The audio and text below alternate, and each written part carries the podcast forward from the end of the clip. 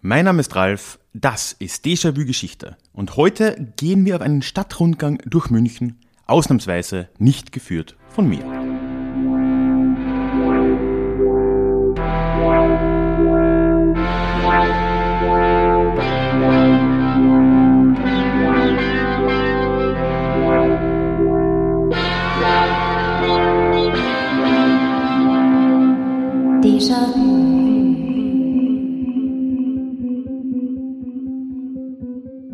Ja, hallo und herzlich willkommen zurück zu dieser neuen Ausgabe des Déjà-vu Geschichte Podcast.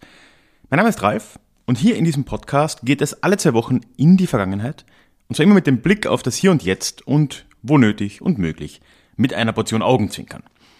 Heute, ich habe es im Teaser ja schon durchklingen lassen, ist aber wieder mal eine etwas andere Folge und zwar in zweierlei Hinsicht. Erstens sind wir nämlich wieder mal draußen unterwegs was in der Vergangenheit ja öfter schon mal passiert ist, und machen einen Stadtspaziergang, diesmal durch München. Und zweitens machen wir das nicht alleine, sondern ich habe mir die liebe Katrin und äh, auch allerdings eher im Fotodienst ihren Podcast-Kollegen Phil zur Hilfe geholt und gemeinsam Stravanzen, wie man in Wien sagen würde, wir heute durch München und erfahren etwas über die jüdische Geschichte dieser Stadt und ja, vielleicht auch ein wenig über die jüdische Geschichte Deutschlands und Europas im Allgemeinen. Ein paar Anmerkungen, bevor ich quasi an mich und Katrin aus der Vergangenheit übergebe. In der Münchner Innenstadt war zum Zeitpunkt der Aufnahme, wir haben das Ende November aufgenommen, Maskenpflicht, was soweit auch, glaube ich, ganz sinnvoll ist. Allerdings hört man das leider gerade bei mir ein bisschen. Ich hatte eine viel zu dicke, äh, quasi so eine Stoff, äh, Stoffmund-Nasenschutz auf. Das heißt, ich klinge da so ein bisschen gedämpft. Allerdings äh, soll uns das nicht weiter aufhalten, denn im Mittelpunkt steht ohnehin Katrin und die klingt mit ihrer normalen äh, Einwegmaske deutlich besser. Ja, und dann äh, zweite wichtige Info. Wir haben, wie gesagt, war dabei und hat Fotos gemacht, die auf meiner Website verfügbar sind. Das heißt, du kannst entweder parallel oder vorher oder nachher, wie dir das gefällt, dir auch die Fotos zu unserem Spaziergang durch München anschauen. Den Link dorthin findest du entweder in den Show Notes oder direkt auf meiner Website ralfgrabuschnik.com und dort dann unter dem Reiter Blog. Also das ist als Blogartikel dort äh, eingestellt. Das soll es dann auch schon gewesen sein. Allerdings nur noch eine Bitte, bleib bis zum Schluss bitte noch dran. Ich habe nämlich noch eine andere spannende Ankündigung für Dezember. Aber da reden wir jetzt noch nicht drüber. Ich übergebe quasi zurück in die Vergangenheit zu Katrin und mir.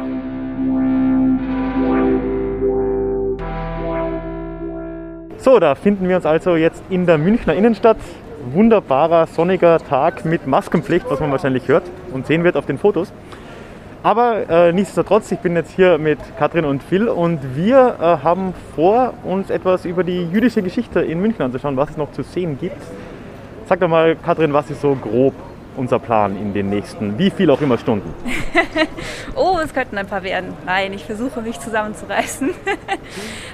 ja, es geht mir vor allem um die Frage, was ist eigentlich aus der jüdischen Vergangenheit Münchens im Stadtbild noch zu sehen. Ähm, wir kennen alle das Judentum vor allen Dingen durch die Geschichte der Shoah, also äh, der Massenmorde und Vertreibungen ähm, zur NS-Zeit und ja dem Holocaust. Ja.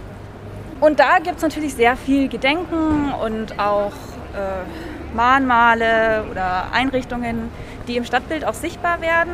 Aber was ist eigentlich mit der sehr reichhaltigen jüdischen Geschichte da davor? Da waren ein paar Jahrhunderte, ne? Ja, da waren ein paar Jahrhunderte. Und ich sage auch immer, es muss ja eine jüdische Kultur gegeben haben, die man ähm, unter den Nazis zerstören konnte. Und leider ist es aber so, dass es bei uns, sage ich jetzt mal, in der breiten deutschen Gesellschaft, im kollektiven Bewusstsein nicht so präsent ist. Ja, und deswegen schauen wir uns jetzt halt auf den Stationen durch die Münchner Innenstadt, eigentlich angefangen vom Mittelalter bis so in die 1920er Jahre mal an. Wie war das eigentlich mit dem jüdischen Leben in München?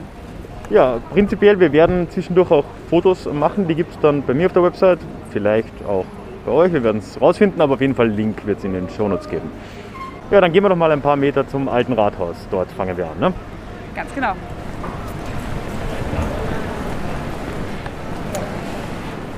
Ja, wir stehen jetzt gerade hier unter dem Torbogen vom alten Rathaus. Die meisten kennen das als Spielzeugmuseum.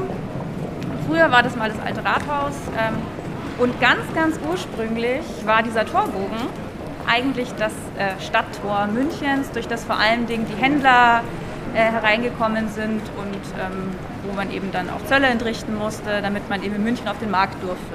Aha, das heißt, die Stadtmauern wurden erst später dann erweitert zum jetzigen Isartor zum Beispiel. Ganz genau, also die äh, ganz ursprüngliche Stadtmauer ähm, war bis ins, nee, nee, bis ins späte 13. Jahrhundert, da kommen wir nachher nochmal mhm. drauf, ähm, äh, waren die eben hier dieser kleine Mauerring, die sogenannte Heinrichstadt, und wurde dann eben in der Erweiterung, weil die Stadt einfach zu klein wurde, bis zum Isartor, Stachus, Sendlinger Tor erweitert. Mhm. Die, die, Tore, die man heute halt eigentlich noch so kennt. Ja. Genau. Ähm, und ja, wieso ich jetzt hier an dieser Stelle anfangen wollte, ist eigentlich vor allem wegen dem symbolhaften Charakter, den diese Stadttor hat. Denn mittelalterliche Städte haben ja auch sehr klar unterschieden, wer darf eigentlich rein und wer muss draußen bleiben. Und äh, gerade die Juden waren natürlich von dieser Frage auch immer wieder betroffen. Dürfen sie irgendwo siedeln? Dürfen sie in Städten bleiben? Wie wir alle wissen, wurden sie auch regelmäßig vertrieben, sei es durch Pestpogrome, sei es durch andere Vorwürfe. Man hat immer einen Grund gefunden, wieso man sie wieder loswerden konnte. Ja, und insofern hat sich diese Frage, dürfen wir drin sein oder nicht, für die jüdische ähm, Bevölkerung immer wieder gestellt. Und zwar nicht nur im Mittelalter, sondern eigentlich durchgehend durch alle Jahrhunderte bis eben zur, hin zur Shoah und eben den grausamen Massenmorden unter den Nazis.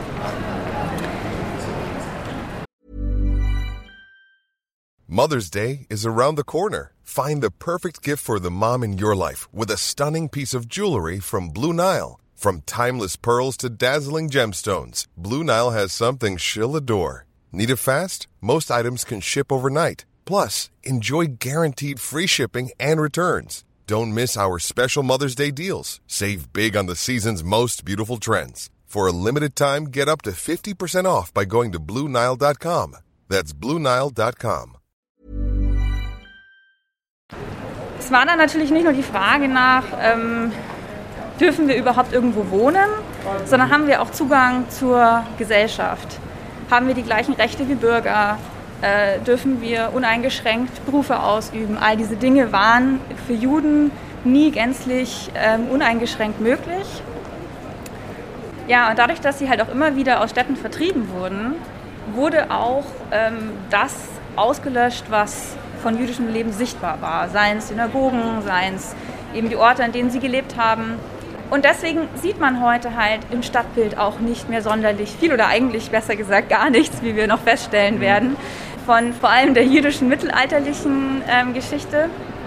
Und deswegen müssen wir uns heute auf unser Stadtrundgang sehr viel mit Symbolen, mit Verknüpfungen, ähm, aber auch mit den Lücken und dieser Leere, die auch dadurch entsteht, auseinandersetzen und behelfen letztendlich.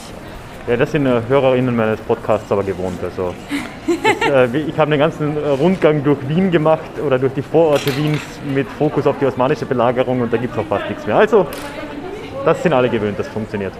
Sehr gut. Ich meine, im Podcast ist ja sowieso ein auditives Medium. Also ja, aber trotzdem Fotos anschauen. Also, ja. Ja, ja. Und die Vorstellungskraft nutzen. Genau. ja, dann gehen wir mal zu der ersten Station, ähm, wo man zumindest ein bisschen was vom frühmittelalterlichen Leben noch erahnen kann, nämlich zum Fischbrunnen, wo früher der Fischmarkt war. So, jetzt stehen wir hier am Fischbrunnen und ähm, ja, wie der Name schon sagt, war früher hier der Fischmarkt. Der insgesamt der ganze Markt von München war eben hier am Marienplatz. Natürlich mussten auch die Juden irgendwo hin, um ihr Essen einzukaufen. Und gerade der Lebensmittelmarkt war natürlich ein Ort, wo auch die Juden hin mussten. Jetzt ist es so, dass, ähm, wie ich gesagt habe, im Stadtbild nicht viel zu sehen ist.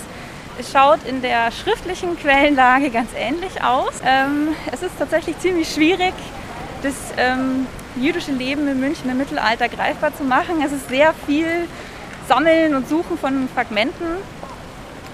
Eine der wichtigsten Quellen ist tatsächlich die Stadtrechtssatzung von 1310 bis 1313. Das ist die älteste, die es gibt.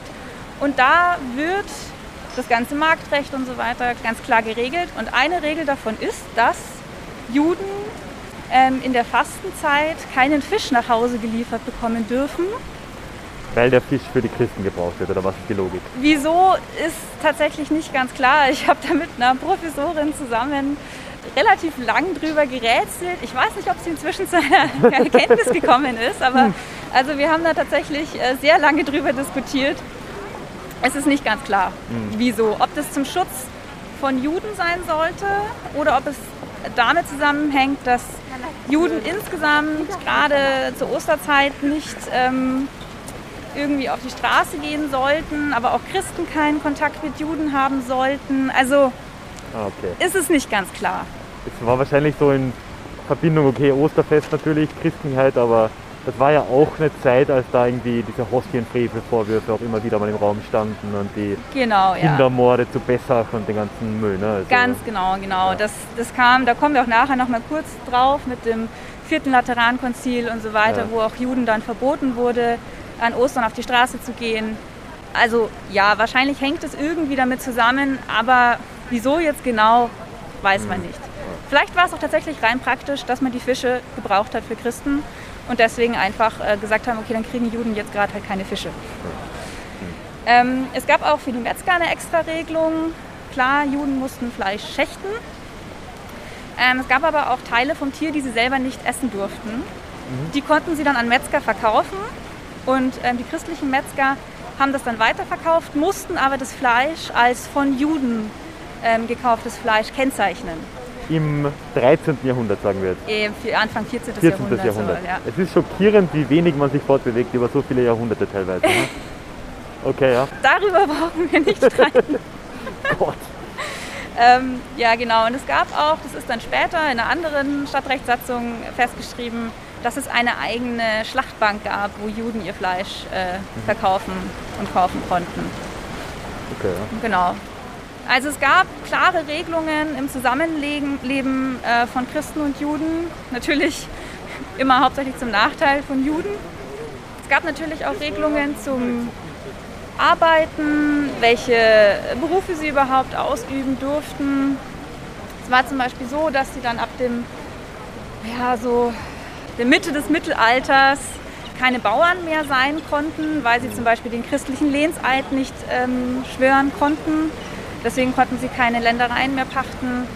Deswegen konnten sie keine Bauern sein. Dann äh, Handwerker konnten sie auch nicht sein, weil mit der Entwicklung des Zunftwesens, ähm, die eben auch keine Juden aufgenommen haben, konnten sie eben nicht in die Zunftvereine eintreten. Und letztendlich blieb ihnen dann eigentlich nur der Handel und vor allen Dingen der Geldhandel. Wir alle kennen das Klischee vom Wucherer, dem Juden, der den äh, armen Mann ausnimmt und ihm Wucherzinsen abverlangt. Ja, Juden waren größtenteils im Geldhandel tätig, aber halt hauptsächlich deswegen, weil ihnen nicht viel anderes übrig geblieben ist. Und ähm, es war ja auch so, dass Christen eigentlich kein Geld gegen Zins verleihen durften. Ähm, Es hatte religiöse Gründe. Aber wahrscheinlich ist auch das, weil du jetzt sagst, gut, die, die hatten zwar keine andere Wahl, wurden dann äh, Geldverleiher, aber das ist ja wahrscheinlich immer noch eine kleine Oberschicht der jüdischen Bevölkerung auch nur, oder? Also selbst da haben wir noch eine Elitenbildung wahrscheinlich und andere Leute hatten noch viel schwierigeres Auskommen und konnten ja nicht mal das machen. Ja klar, also es hat natürlich ein gewisses Kapital vorausgesetzt. Ähm, aber daher kam ja auch dieses Klischee des reichen, geldgierigen Judens, der natürlich dann die Leute ausnimmt. Ähm, es gab natürlich auch, sage ich mal, Positionen innerhalb der Gemeinde. Es gab zum Beispiel den Schulmeister, gab einen Vorbeter. Inwieweit das jetzt offizielle Ämter schon waren, die auch bezahlt wurden, kann ich dir jetzt fürs Mittelalter nicht sagen. Ich muss sagen, ich bin keine Mittelalter-Expertin. Aber ähm, es gab natürlich innerhalb der Gemeinde auch so kleinere Aufgabenbereiche. Aber der Größteil war dann doch im Handel und eben vor allem im Geldhandel tätig. Ja, auch wohnen durften sie halt nicht, wo sie wollen. Da kommen wir dann später auch noch mal drauf, wenn wir uns angucken, wo das jüdische Viertel in München war. Aber sie durften zum Beispiel auch keine, keine Häuser besitzen, lange Zeit. Ähm, Und somit halt auch einfach hatten sie nie wirklich eine, eine Grundlage, auf der sie sich einfach wirklich ein Leben aufbauen konnten, das frei und selbstbestimmt war. Der einzige Faktor, der sie letztendlich eigentlich dazu berechtigt hat, in Städten zu bleiben, war das Geld. Mhm. Also der finanzielle Faktor hat viele Herrscher dazu ähm, gebracht, sie in die Städte zu holen. Weil Deswegen, sie ja auch den Staat quasi oder den Hofstaat mitfinanziert haben. Ganz genau, also sie ne? haben ihn zum großen Teil sogar oft finanziert. Ähm, wie gesagt, nur sie durften auch Geld verleihen, deswegen waren die Herrscher auch ganz oft auf sie angewiesen. Aber das hat natürlich immer dann zu Problemen geführt, wenn die Juden entweder kein Geld mehr hatten oder wenn vielleicht auch die Schulden der Herrscher zu groß geworden sind und sie irgendeinen Weg finden mussten, um ihre Gläubiger loszuwerden. Ja. Das heißt, es war halt auch immer ein Tanz mit dem Teufel sozusagen und ähm, kam eben dann auch immer wieder zu Vertreibungen und Verfolgungen. Und ganz berühmt davon sind natürlich die Pestpogrome mhm. ab den 1340er Jahren und damit beschäftigen wir uns gleich in der nächsten Station, nämlich an der Mariensäule, die ja eine Pestsäule ist. Man lernt nie aus. Ja, jetzt stehen wir vor der Mariensäule. Wusstest du gar nicht, dass es eine Pestsäule ist? Ich habe mir die Frage einfach noch nie gestellt. Ähm, ich schätze ja mal, dass sehr viele der klassischen Säulen, die man so zumindest im süddeutschen und österreichischen Raum auf Hauptplätzen antrifft, eigentlich Pestsäulen waren und dann irgendwann umbenannt wurden. Und ich weiß, dass die Marienverehrung ja dann so im 17., und 18. Jahrhundert sehr viel, zu sehr viel Umbenennungen geführt hat, was ja auch am Marienplatz so war. Ne? Das weiß ich jetzt aber. Weil das war ja der Schrannenplatz oder irgend sowas vorher. Ähm, ja, genau, es war eben der Marktplatz und die Umbenennung in den Marienplatz äh, ist eben durch die Mariensäule äh, erfolgt weil Kurfürst Maximilian I. hat im Dreißigjährigen Krieg, nachdem die Schwedenbelagerung erfolgreich überstanden worden war und er ganz eifrig zur lieben Mutter Gottes gebetet hatte, dass München doch bitte, bitte verschont bleiben soll, ähm, ob das jetzt die Mutter Gottes war oder ob das die, äh, das Verhandlungsgeschick der Münchner Bürger und die Geiseln und die Unsummen an Lösegeld, die man gezahlt hat, dafür verantwortlich waren, dass die Schweden gnädig geblieben sind. Also hier sind wir jetzt was in den 1630ern oder was für eine Größenordnung? Äh, 1620ern, genau. Mhm. Ja, und eben danach, nach, nach der Schwedenbelagerung, kam auch noch eine große Pestwelle und äh, die dann auch nochmal einen Großteil der Münchner Bevölkerung dahingerafft hat. Und ähm, daraufhin hat dann eben Maximilian I. eine Mariensäule errichten lassen. Er war ja ein großer Marienverehrer und ähm, hat dann diese vier Heldenputti unten ähm, an den Ecken anbringen lassen, Aha, ja. die gegen die vier Grundübel der alten Zeit kämpfen. Werden wir auch ein Foto davon machen? Sind im Prinzip so Babyengel, die auf Monster einprügeln mit Schwertern und Speeren. Bewaffnete Babyengel. genau, so kann man Heldenputti auch beschreiben. Ja, die kämpfen gegen die vier Grundübel. Einmal ähm, haben wir da die Ketzerei in Form einer Schlange. Wir haben ähm, den Hunger in Form eines Drachen. Wir haben den Löwen, der steht für den, einerseits für den Kampfeswillen, aber auch für den Willen zu kämpfen ohne Ende. Ein bisschen unpassend, es wirkt so, als würde er auf den bayerischen Löwen einprügeln, aber naja. Und eben das vierte ist ein Basilisk und der steht für die Seuchen. Mhm. Man sieht sehr viel Seuchengedächtnis hier schon zentral am Marienplatz, aber man sieht nichts zur Judenvertreibung mhm. während der Pestpogrome 1349. Während der ersten Pestwelle quasi, ne? Genau. ja. ja. Das war allerdings nicht die erste Vertreibung, die die Münchner Juden über sich hatten ergehen lassen müssen. Es war schon ähm, 1285 gab es einen Ritualmordvorwurf. Und ähm, davon wissen wir aber eigentlich auch nur deswegen, weil äh, im Nürnberger Memorbuch das sind so Bücher, die äh, in jüdischen Gemeinden im Mittelalter entstanden sind, wo Namen von Opfern von Pogromen aufgelistet wurden und dann zu besonderen Feiertagen verlesen wurden. Und da hat man eben dann auch äh, eben Gemeinden gedacht, die ausgelöscht wurden. Und ähm, so wurde eben im Nürnberger Memo-Buch der Münchner jüdischen Gemeinde gedacht. Und es waren insgesamt 67 Namen, die dort Oh. aufgelistet wurden. Okay, ja. Man weiß nicht genau, was passiert ist. Es gibt verschiedene Geschichten. Es heißt irgendwie, anscheinend wurden sie irgendwo reingetrieben und verbrannt. Ähm, es hieß zuerst, es sei in einer Synagoge in der Stadt gewesen, aber es ist sehr unwahrscheinlich, dass es damals schon eine Synagoge gegeben hat und dass sie mitten in der Stadt äh, ein Haus angezündet haben, wollte ist sagen, absolut nicht äh, wahrscheinlich. Das wäre Insofern- unfassbar dumm gewesen. Ja, genau. Und das haben sie ganz bestimmt nicht gemacht. Insofern, man weiß nicht genau, was passiert ist, aber jedenfalls muss es schrecklich und grausam gewesen sein. Und ähm, ja, dann eben 1349 das Pestpogrom, wozu leider auch in den Quellen sehr wenig oder eigentlich gar nichts zu finden ist. Ich finde es auch ehrlich gesagt ziemlich krass, weil ich habe zum Beispiel ein Buch zur jüdischen Geschichte in München und da ist das Ganze nur ein Halbsatz.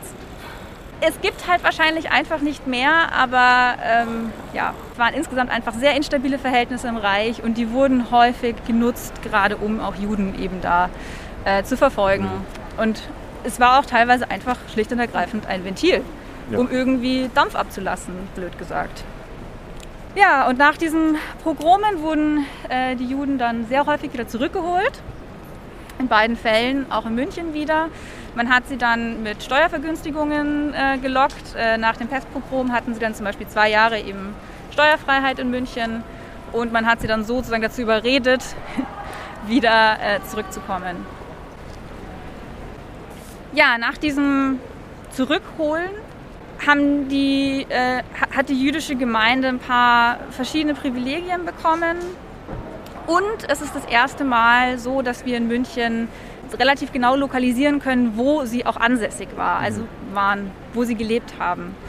Äh, das war hinterm heutigen neuen Rathaus, äh, da wo jetzt der Marienhof ist, oder besser gesagt da, wo gerade die Riesenbaustelle auf dem Marienhof ist. Übrigens, Ähm, seit ich München aktiv kenne, war das schon so. Achso, okay, du Kommt mir kennst es vor. gar nicht anders. Ich weiß nicht, vielleicht habe ich den Marienhof einmal gesehen. Es war irgendwie ein so ein totes Eck hier in München. Ich bin gespannt, was sie danach damit anstellen. Aber jedenfalls gehen wir da jetzt mal rüber und schauen, ob wir bei der Baustelle irgendwo ein Plätzchen finden, wo wir über das jüdische Viertel reden können. Jo. So, super schönes Ambiente direkt neben der Baustelle jetzt. Es ist ein Traum. Man, man, man kann die Geschichte hier riechen. Also es ist wirklich. muah. Ja, riechen tue ich nichts durch die Maske. ja, aber wir befinden uns jetzt so ungefähr auf der Höhe der alten Stadtmauer, also der ersten Stadtmauer, von der wir vorhin schon gesprochen haben. Und äh, ja, wie gesagt, also so gegen 1352 wurden dann die Juden zurück in die Stadt geholt. Man hat ihnen zwei Jahre Steuerfreiheit gewährleistet. Man hat ihnen ein bisschen später auch noch Zollfreiheit gegeben. Dann ein paar Jahre darauf hat man gesagt, okay, äh, ihr kriegt einfach die gleichen Zollregelungen Regelungen wie für Christen. Also man hat ihnen relativ viele Zugeständnisse gemacht.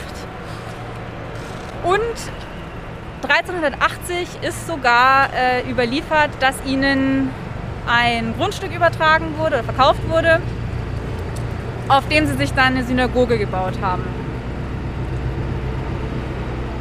Äh, ja, dieses Grundstück war direkt an der ehemaligen alten Stadtmauer. Diese, diese Idee, dass quasi Juden auf einem Ort siedeln, hat sich erst nach den Pestpogromen tatsächlich ähm, durchgesetzt. Also dass sie sozusagen territorial auf einem Gebiet angesiedelt waren, war vorher nicht üblich. Die haben Quasi Geburt des Ghettos, kann man eigentlich fast ein bisschen sagen, vielleicht? Oder? Also ganz klar zu sagen, in München gab es kein Ghetto. Ähm, es gab hier nicht mal wirklich ein Viertel. Also es war eigentlich eine Judengasse, wo, weiß ich nicht, ein paar Häuser. Also die Münchner Judengemeinde war echt klein. Nur nochmal, um das so in Größenordnung zu bringen. Ghettos gab es in Deutschland, also zumindest bei uns ist im südbayerischen Raum, nicht so klassisch, wie man sich das vorstellt. In Regensburg gab es ein abgeschlossenes Judenviertel. Da war das aber eigentlich eher ein Privileg, dass sie eine eigene Mauer bauen durften. Und äh, es gibt immer diesen bekannten Satz, so ja, es gab Tore und die wurden verriegelt, allerdings von innen. Finde ich gut. Genau, also äh, das ist nochmal ein ganz eigenes Thema, jüdisches Ghetto. Ähm, Man hat davon eine sehr spezifische Vorstellung und die stimmt nicht immer ganz damit überein, was es wirklich war. Ja, aber in München gab es eben einfach eine, eine Gasse, wo sie sich angesiedelt haben. Und ähm, das ist eben definitiv erst nach diesem Pestpogrom belegt. Davor weiß man nicht, wahrscheinlich überall in der Stadt verteilt, irgendwo gewohnt. Und eben dann in dieser Gasse auch eine Synagoge. Ob Erstmaliges auch quasi, ne? Zumindest überliefert. Also die haben bestimmt eine Betstube gehabt, wo ja. sie sich getroffen haben. Aber ähm, es ist eigentlich im Judentum so, dass du einfach nur eine feste Anzahl von männlichen Gemeindemitgliedern brauchst, um einen sogenannten Minhag zu gründen. Und ähm, damit kannst du dann einen Gottesdienst abhalten, egal wo. Klar ist es toll, wenn du eine Synagoge hast, aber es ist nicht zwingend notwendig. Okay. Das heißt, wahrscheinlich hatten sie irgendwo eine kleine Betstube oder so, wo sie sich getroffen haben. Ja, es ist auch überliefert, dass sie dann ähm, ab 1416 einen eigenen Friedhof hatten. Das hatten sie vorher auch nicht. Da mussten sie ähm, wahrscheinlich in Augsburg ihre Toten begraben. Die hatten einen eigenen Friedhof. Was schon was über die geringe Größe der Münchner Gemeinde dann auch aussagt. Ne? Also ja. Bei dem heutigen Verhältnis ist ja Augsburg eine winzige Stadt im Vergleich zu München. Und äh, gut, damals war natürlich das als große Handelsstadt nochmal anders. Aber das sagt schon, dass allzu riesig kann die Gemeinde oder allzu viele Todesfälle im Jahr kann sie eigentlich kaum gehabt haben, weil es war ja doch weit weg. Ja, genau. Zum einen das und also die jüdische Gemeinde in Augsburg war definitiv größer und auch bedeutender als jetzt die in München. Die in München war, die hatten auch keine jetzt besonders ähm, bekannten Gelehrten hier oder so, im Gegensatz jetzt zu Regensburg zum Beispiel. Äh, das eine extrem auch quasi über die Grenzen bekannte ähm, Gelehrte hervorgebracht haben. Und ähm, ja, da war München eigentlich einfach nur Provinz. Ja, genau. München war auch damals Provinz, also das muss man halt auch sagen. Es, es, war damals noch nicht so groß. Es war relativ jung noch. Es war eine kleine Handelsstadt, aber jetzt kein Vergleich zu den alten Römerstädten wie Augsburg oder, oder Regensburg jetzt zum Beispiel. Ja, man hat also die Juden direkt an dieser alten Stadtmauer siedeln lassen. Ähm, das wäre auch vorher gar nicht gegangen, weil die ja noch in Betrieb war und äh, man nicht zu nah an die Stadtmauer ranbauen durfte. Und das hätte auch Ludwig der Bayer ihnen bestimmt nicht erlaubt, weil das musste ja immer zu Befestigungszwecken auch zugänglich sein. Und erst als dann eben der zweite Mauerring gebaut wurde, hat man dann ihnen anscheinend dieses Grundstück dann zugewiesen innerhalb der Stadt nachdem dann äh, die Juden 1442 endgültig vertrieben worden sind aus München, wurde auch die Synagoge. Also jetzt, äh, wir halten fest, ganze 90 Jahre hat es gehalten. Äh, genau. Gut. Wie es zu dieser letzten Vertreibung kommen konnte, das erzähle ich an der nächsten Station dann noch ein bisschen ausführlicher. Nochmal ganz kurz zu der Synagoge. Die wurde nämlich dann äh, an einen ähm, hohen Beamten verschenkt und ähm, der hat dann da eine Marienkapelle drüber gebaut, ähm, äh, die sogenannte Gruftkapelle. Und es war eine ganz, ganz typische Vorgehensweise, dass man Marienkirchen über ehemalige Synagogen gebaut hat. Das hängt vor allen Dingen mit dem ja, sehr populären Marienkult zusammen, aber auch, weil man darin ein symbolisches Gegenteil gesehen hat zum Judentum. Weil Maria, die unbefleckte Empfängnis, die Geburt Jesu, das ist ja das, was das, Christ, äh, was das Judentum auch sagt. So, Leute, totaler Schwachsinn. Jetzt ist genug. genau, genug ist genug. Ja, also deswegen haben sie das eben auch so als absolutes Gegenteil zum Judentum nochmal symbolisch hervorgehoben, dass da extra eine Marienkapelle äh, gebaut wurde. Und das war sehr gängig. Ja, das ist oft passiert. Ja. Genau. Ja, wie gesagt, du hast schon gerade gesagt, irgendwie so 80 Jahre ungefähr hat der Frieden gehalten. Wie es dazu kommen konnte und wie das überhaupt so mit der ganzen rechtlichen Stellung von Juden aussah äh, bis dahin, ähm, schauen wir uns äh, im alten Hof an, da wo auch der Kaiser Ludwig der Bayer residiert hat, der auch eine große Rolle in der jüdischen Geschichte gespielt hat. Ja, und dann kommen wir auch weg von der Baustelle. Wunderbar. So, jetzt sind wir hier im alten Hof angekommen, dem ehemaligen Zuhause von äh, Ludwig dem Bayern. Mhm. Und äh, ja, es ist einer meiner Lieblingsorte eigentlich in der Münchner Innenstadt, weil es hier immer so schön ruhig ist, finde ich. Ich habe mir auch gerade gedacht, als wir hier rein sind, ich war seit vielen Jahren nicht hier gefühlt und es ist echt, also echt ein schöner Ort und ich befürchte, dass viele Leute, die nach München kommen, hier direkt dran vorbeilaufen und dann ins äh, furchtbare Hofbräuhaus gehen. und das nie zu Gesicht bekommen. Oh, da bin ich mir sehr sicher. Wir stehen jetzt hier auch so halb unterm Kaiserwappen. Mhm. Ist mal wieder schön symbolisch, denn auch die Juden standen eigentlich direkt unterm Kaiserwappen. Mhm. Ohne eigentlich. okay. ähm, ja, die hatten eine ganz besondere rechtliche Stellung im Reich. Da streiten auch die Historiker drüber, wie schlecht diese Stellung eigentlich war. Sagen so, ähm, naja, mal ganz genau genommen hatten sie es teilweise besser, wie so manche äh, armen Bauern, die in Knechtschaft und äh, in Lehnabhängigkeit gelebt haben. Aber andersrum gesehen, naja, sie waren halt auch ähm, eben dem, zwar dem Kaiser direkt unterstellt, aber diese formale Schutzfunktion war halt nicht immer so ganz gegeben, weil der Kaiser oft sehr, sehr weit weg war. Mhm.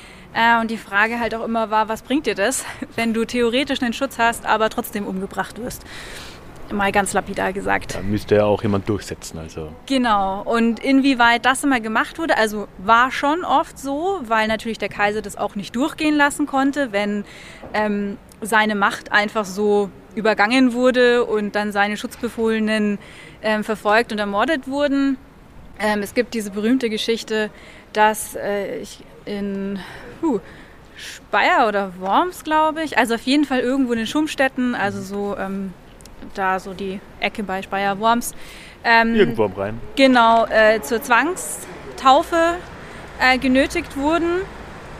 Und es war dann unter Kaiser Heinrich IV., glaube ich, der hat dann eben ihnen gesagt, sie dürfen wieder zu ihrem alten Glauben zurückkehren und ähm, hat dann eben auch ihre äh, Schutzrechte wieder erneuert und hat eben diese besondere Schutzrolle, die der Kaiser hat, auch immer hervorgehoben. Unter anderem in dem Landfrieden von 1103, mhm. wo er die Juden ähm, und noch andere Minderheiten unter seinen ganz speziellen Schutz gestellt hat. Das ist eigentlich dann sehr früh. Also wir springen jetzt ja eigentlich so an den Beginn unserer Geschichte zurück. Da gab es eigentlich schon erstmals auch gewisse Garantien. Genau, die gab es vorher ähm, auch schon immer wieder. Die waren aber oft sehr territorial für spezifische Gemeinden. Geht sogar zurück bis äh, zu Karl dem Großen, dass es da schon bestimmte Regelungen gab. Was jetzt hier in diesem Landfrieden Frieden auch äh, besonders ist, ist, dass es das erste Mal ist, dass quasi alle Juden land, also reichsweit mhm. unter seinen Schutz gestellt wurden. Ah ja. Ähm, es gab dann immer wieder besondere Aushandlungen mit anderen Gemeinden und so, aber es gab eben auch so diese überregionale Regelung. 1215 auf dem vierten Laterankonzil wurden dann, ich habe es vorhin schon mal erwähnt, äh, von Seiten der Kirche her relativ strikte äh, antijüdische Maßnahmen ähm, festgelegt. Inwieweit die umgesetzt wurden, war natürlich eine andere Frage, aber es war sozusagen die offizielle Empfehlung der Kirche. Äh, und dazu hat gehört, dass ähm, sie keine öffentlichen Ämter bekleiden dürfen, dass sie sich ähm, auf ihrer Kleidung kennzeichnen müssen, dass sie eben zu Ostern von der Straße fernbleiben müssen. Und was ganz, ganz wichtig ist, da wurde der Begriff der ewigen Judenknechtschaft geprägt. Oh. Ähm, das heißt, als Christusmörder sind sie ewig, auf ewig dazu verdonnert, in Knechtschaft unter den Christen zu leben. Schön. Das heißt, sie hatten irgendwo ihre Berechtigung in diesem ganzen ähm, hierarchischen System einer christlich-mittelalterlichen Gesellschaft, aber eben als diese ewigen Knechten, Knechte. Also, wenn man es irgendwie als Klassensystem begreifen will oder äh, als vielleicht Kastensystem sogar, da sind sie halt schon irgendwie drin, aber ganz unten. Ja, genau. Und ähm, dieser Begriff ist auch deswegen so wichtig, weil er 1236 dann von Friedrich II. aufgegriffen wurde und der hat dann von den Servi Camere Nostri gesprochen, also von der, das erste Mal von der Kammerknechtschaft der Juden. Mhm.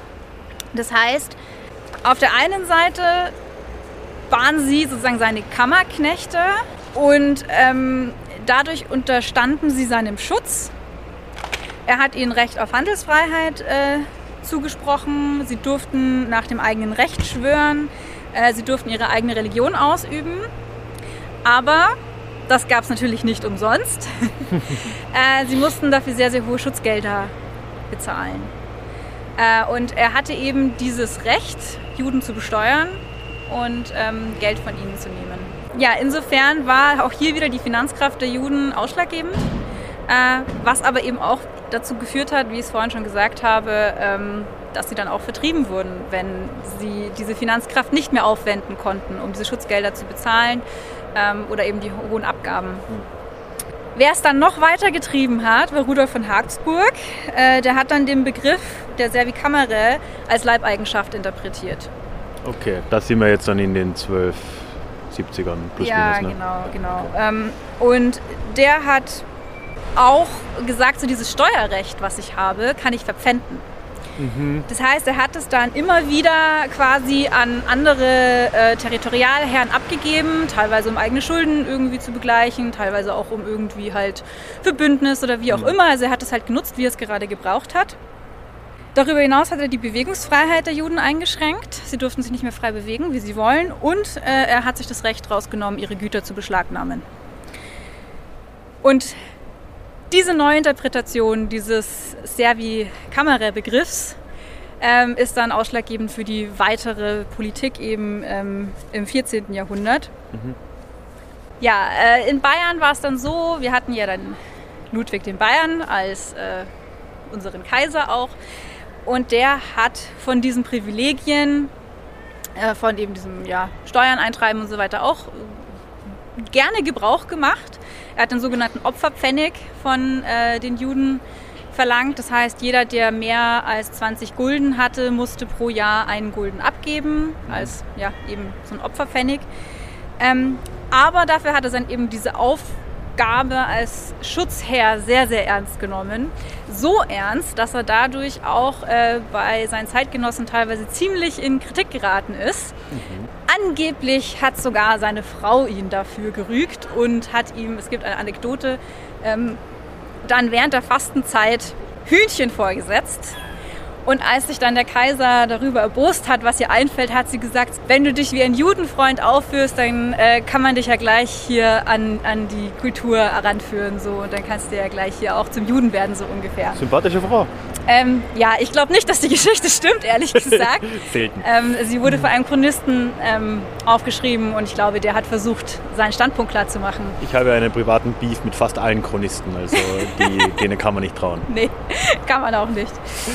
Ähm, ja, und ich meine, wir wissen ja auch, dass äh, Ludwig der Bayer, dem seine Karriere hat auch nicht sonderlich glanzvoll geendet.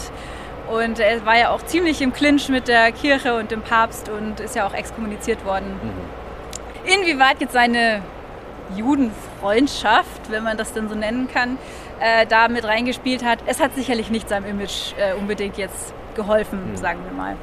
Naja, und nachdem er gestorben ist, Ende der 1340er Jahre, äh, 1440, nein, 1340er Jahre, ähm, kam dann eben auch das 1349, das Pestpogrom und die Juden wurden vertrieben, wie wir schon gehört haben. Das heißt, der Schutz wurde ihnen dann in München auch nicht mehr gewährt. Ja. So, und jetzt kommen wir nochmal zu der letzten Vertreibung 1442, die ich vorhin schon im Zusammenhang mit der Synagoge genannt habe. Und zwar ähm, ist das sehr typisch für diese Zeit äh, im Deutschen Reich.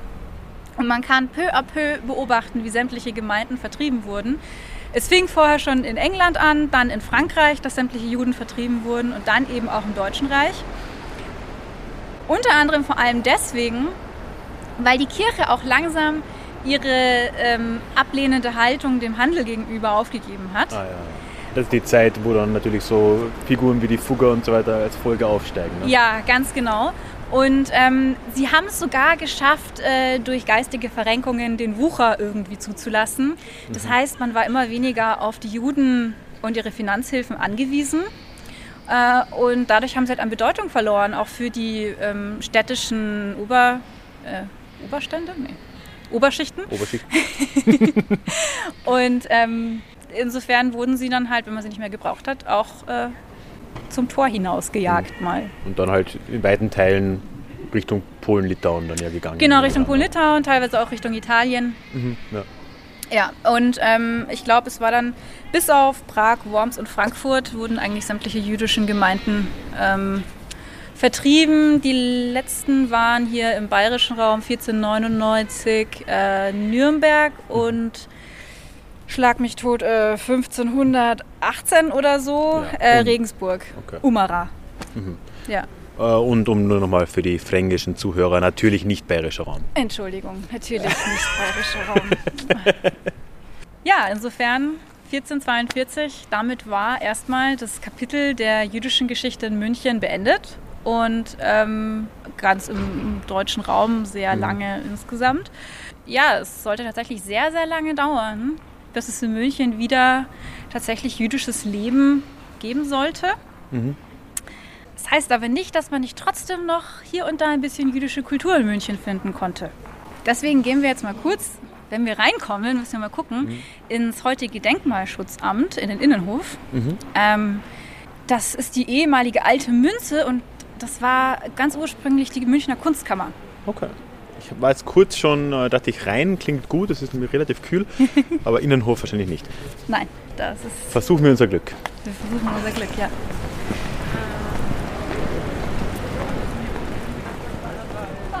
Jetzt stehen wir leider vor der alten Münze. Wollen uns nicht. Nee, die wollen uns leider nicht. Ähm, also auch hier, wenn Corona irgendwann vorbei ist, lohnt das einen Besuch. Äh, man kann eben in den Innenhof reingehen. Die wenigsten kennen das. Ähm, es wurde gebaut unter Albrecht V. als Kunstkammer und als Marstall. Unten waren die Pferde drin, oben waren die Ausstellungsräume für die Kunstkammer. Und du siehst hier hinter uns äh, einen Torbogen, also einen Bogen. Das war der Durchgang vom alten Hof direkt eben in die Kunstkammer. Ah ja. Ja, 1442 sind die Juden eben faktisch schon aus München vertrieben worden. Das Ganze wurde dann rechtlich auch noch untermauert von Albrecht V. Ähm, im Jahr 1553 mit einer offiziellen Landesverordnung, wonach den Juden bayernweit nicht nur äh, der Aufenthalt und das Wohnen und das Leben verboten wurde, sondern sogar die Durchreise. Nur mit ganz, ganz triftigen Gründen unter Begleitung und auf dem schnellsten Weg durften sie Bayern durchqueren. Das heißt, ja, einfach faktisch kein bayerisches Leben mehr in Bayern. ja. Kein jüdisches Leben. Kein jüdisches Leben mehr, genau. In Bayern. Da ist es fast schon ein bisschen ironisch, dass ausgerechnet dieser Herzog 1558 und 1571 zwei Bibliotheken aufkauft, nämlich einmal die von Johann Albrecht Wiedmannstätter, das war ein ähm, Gelehrter, der äh, Orientalistik ähm, studiert hat, und außerdem von Johann Jakob Fugger. Und in diesen Bibliotheken waren sehr große Bestände an arabischen und auch hebräischen Schriften. Ähm, diese Bibliotheken haben dann später die Hebraikersammlung der Staatsbibliothek begründet. Und deswegen hat eben die Bayerische Staatsbibliothek bis heute eine relativ gute Hebraikersammlung. Ah ja. Ja. Außerdem gab es in der Kunstkammer auch noch äh, ein paar jüdische Objekte zu betrachten. Ähm, das war jetzt aber nicht, weil Albrecht V. doch ein ver verkappter Judenfreund war, sondern weil er einfach ähm, ja, Kunstsammler angestellt hat, die für ihn europaweit Kunstgegenstände eingekauft haben. Und darunter waren auch äh, kleinere Objekte, die jetzt nicht sonderlich aufregend sind, zum Beispiel sowas wie Schekel, also jüdisches Geld quasi. Ähm, oder auch so ein paar äh, Gefäße. Ähm, aber diese Objekte wurden vor allen Dingen im, ähm, sagen wir mal, antisemitischen Kontext ausgestellt. Also man hat sie dann in der Sammlung so dargestellt oder so ausgestellt, dass klar war, dass zum Beispiel diese Schekel wurden gemeinsam mit römischen Münzen ausgestellt, was dann einen Bezug zum Judaslohn hergestellt hat. Oh, okay. Also das quasi hier mit jüdischem Geld andersrum. Also die Ja, die Römer Römer haben quasi die Juden ja. bestochen äh, und sie haben eben dieses schmutzige Geld genommen und Jesus verraten. Ja. Ähm, so in diesem Kontext wurden jüdische Objekte ausgestellt, zum Beispiel. Was aber definitiv ein jüdisches Kunstwerk ist und was es bis heute in München zu sehen gibt, ist ein jüdischer Hochzeitsring. Es gab eben auch einen jüdischen Hochzeitsring, den man heute noch in der ähm, Schatzkammer sehen kann. Wenn man in die Schatzkammer reingeht und dann bei dieser über und über mit Diamanten besetzten Gregor-Statue, der gegen den Drachen kämpft, rechts abbiegt, ist ganz hinten im Eck eine Vitrine, wo er sehr unauffällig, leider, ausgestellt ist, ähm, liegend. Ähm, deswegen kennen ihn die wenigsten. Aber es ist wirklich ein tolles äh, Objekt. Das ist eben ein goldener Ring mit einem kleinen Häuschen obendrauf. Wahrscheinlich soll das der Jerusal- Jerusalemer Tempel sein. Und es steht Maseltov äh, eingraviert drumherum. Man konnte es also als ein ja, offensichtlich jüdisches Objekt erkennen. Aber es war halt sehr schön gearbeitet, es war sehr wertvoll, deswegen wurde es unter den Prunkstücken ausgestellt. Auch Und- in der frühen Neuzeit dann quasi. Auch damals schon. Ja. Und man hat es ähm, eben dann sogar mit rüber in die Schatzkammer gerettet, weshalb es eben dann auch während der Schwedenbelagerung zum Beispiel nicht abhanden gekommen ist und eben bis heute auch ähm, ja, tradiert wurde in den Münchner Museen. Das heißt, man hat jüdische Kultur stand schon auch irgendwo, sagen wir mal, die schönen Sachen mitgenommen ja. und Wenige. auch irgendwo auf eine ganz komische Art und Weise gewertschätzt. Aber ja, das ist so ziemlich das Einzige, was in der Neuzeit an jüdischen äh, so in München war. Bis auf wenige Ausnahmen und ähm, das waren Münchner, also das, das waren äh, jüdische Hoffaktoren, die auch in München das ein oder andere Mal vorbeigeschaut haben. Und ähm, dafür gehen wir jetzt rüber zur Residenz.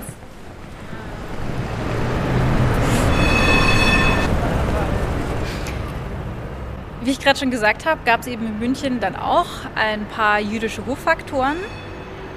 Ähm, ganz kurz, was ein Hoffaktor ja, genau, ich eigentlich wollte gerade ist. schon einwerfen.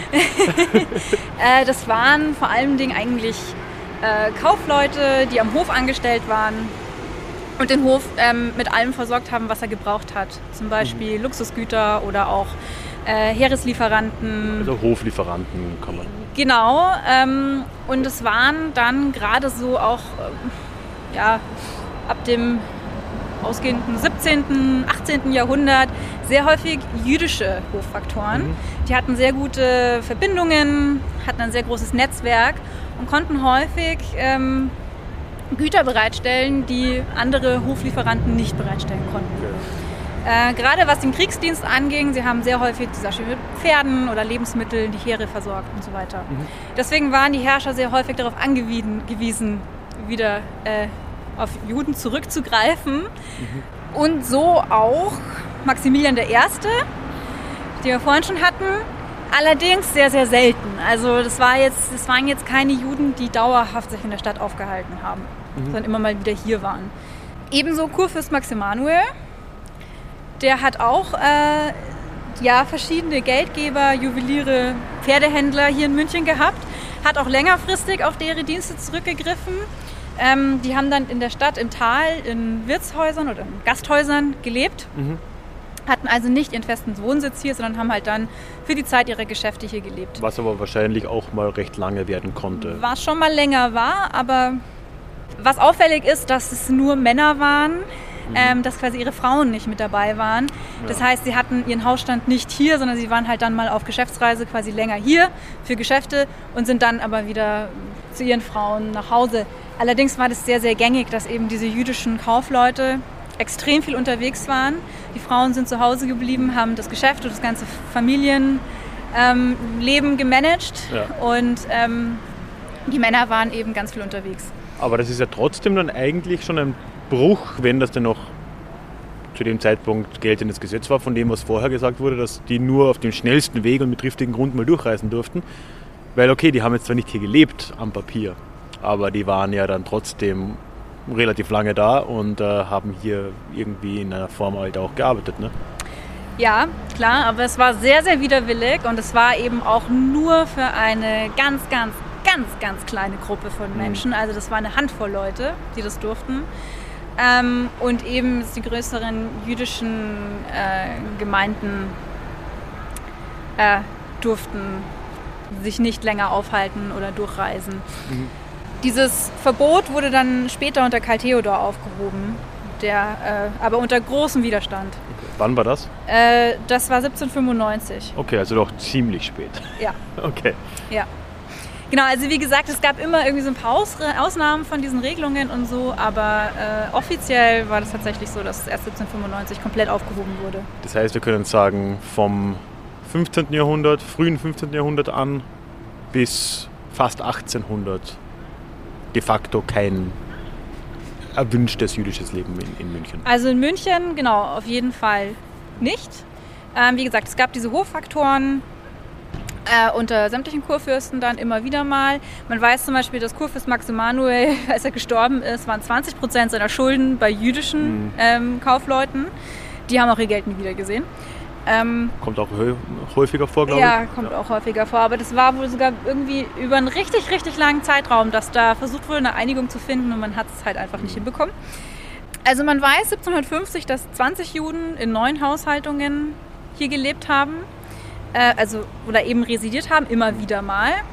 Und 1781 waren es dann schon 55. Mhm. Und das war dann eben mit der Regierungsübernahme von Kurfürst Karl Theodor aus Mannheim, weil ja die bayerische Wittelsbacher Linie ausgestorben war, wurde eben dann aus Mannheim der nächste mhm. äh, in der Linie quasi geholt.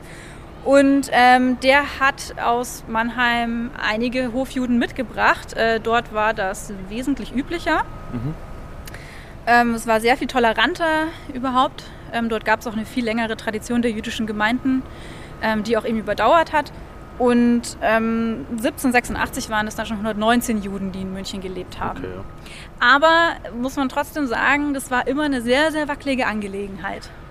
Also sie haben eigentlich die ganze Zeit immer gehofft, dürfen wir jetzt bleiben oder nicht. Und ähm, eben dieses Ansiedlungsverbot wurde eben erst 1795 aufgehoben und da auch eigentlich nur für den Handel. Also du durftest nicht einfach so, weil du sagst, ach, mir gefällt es in München so gut, deswegen möchte ich hier gerne leben. Also das ging halt Freizügigkeit war immer noch nicht so ganz. Ja, ja. genau. Und es war einfach immer noch eine Randgruppe in München und es gab so ein paar wenige aufgeklärte Juden, die ähm, im Umfeld von Max I. Josef dann zum Beispiel schon, äh, in dem seinem näheren Umkreis auch tatsächlich waren, mit an seinem Spieltisch und so weiter. Aber es war echt eine Rand Randerscheinung. Und äh, erst 1813 mit dem Judenedikt mhm. ähm, gab es dann erstmals eine allgemeine verbindliche Regelung ähm, für die 30.000 Juden, die da schon wieder auf bayerischen Gebieten gelebt haben. Mhm. Ähm, und auch eben das, äh, ja, das Recht auf Religionsfreiheit. Auch schon ab 1813. 1813, ja, ja genau. Schon ist, ist stark. Ja, aber zumindest wurde dann halt in, in einem Schritt dann auch eine Religionsfreiheit. Genau, die Religionsfreiheit und eben dieser allgemein verbindliche Rechtsstatus, mhm. den sie dann hatten. Aber es gibt leider ein sehr, sehr großes Aber. Es gab den berühmten Matrikelparagraphen. Mhm. Ähm, der klingt schon böse. Ja. ja, der klingt schon ziemlich böse. Das hier ist eigentlich das, dass jeder Haushalt eine Matrikelnummer bekommen hat. Und es ging darum, dass ähm, die Anzahl an jüdischen Familien sich nicht vermehren durfte. Mhm. Es musste immer gleich bleiben. Das heißt, wenn äh, Söhne ähm, sich in, in, München auch ein Leben aufbauen wollten, dann, weil sie dann erwachsen mhm. geworden sind und heiraten, einen eigenen Hausstand gründen, das ging nicht.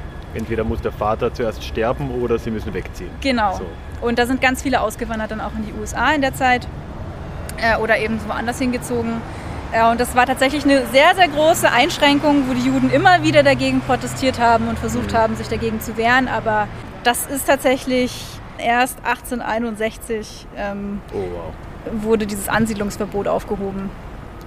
Und auch das war ein langer und schwerer Kampf. There's never been a faster or easier way to start your weight loss journey than with PlushCare. PlushCare accepts most insurance plans and gives you online access to board-certified physicians who can prescribe FDA-approved weight loss medications like Wigovi and Zepbound for those who qualify. Take charge of your health and speak with a board-certified physician about a weight loss plan that's right for you. Get started today at plushcare.com slash weight loss. That's plushcare.com slash weight loss. plushcare.com slash weight loss. Ähm, ja, das Ganze war auch irgendwie immer so offiziell gekoppelt an diesen Ausdruck der ähm, bürgerlichen Verbesserung der Juden. Mhm.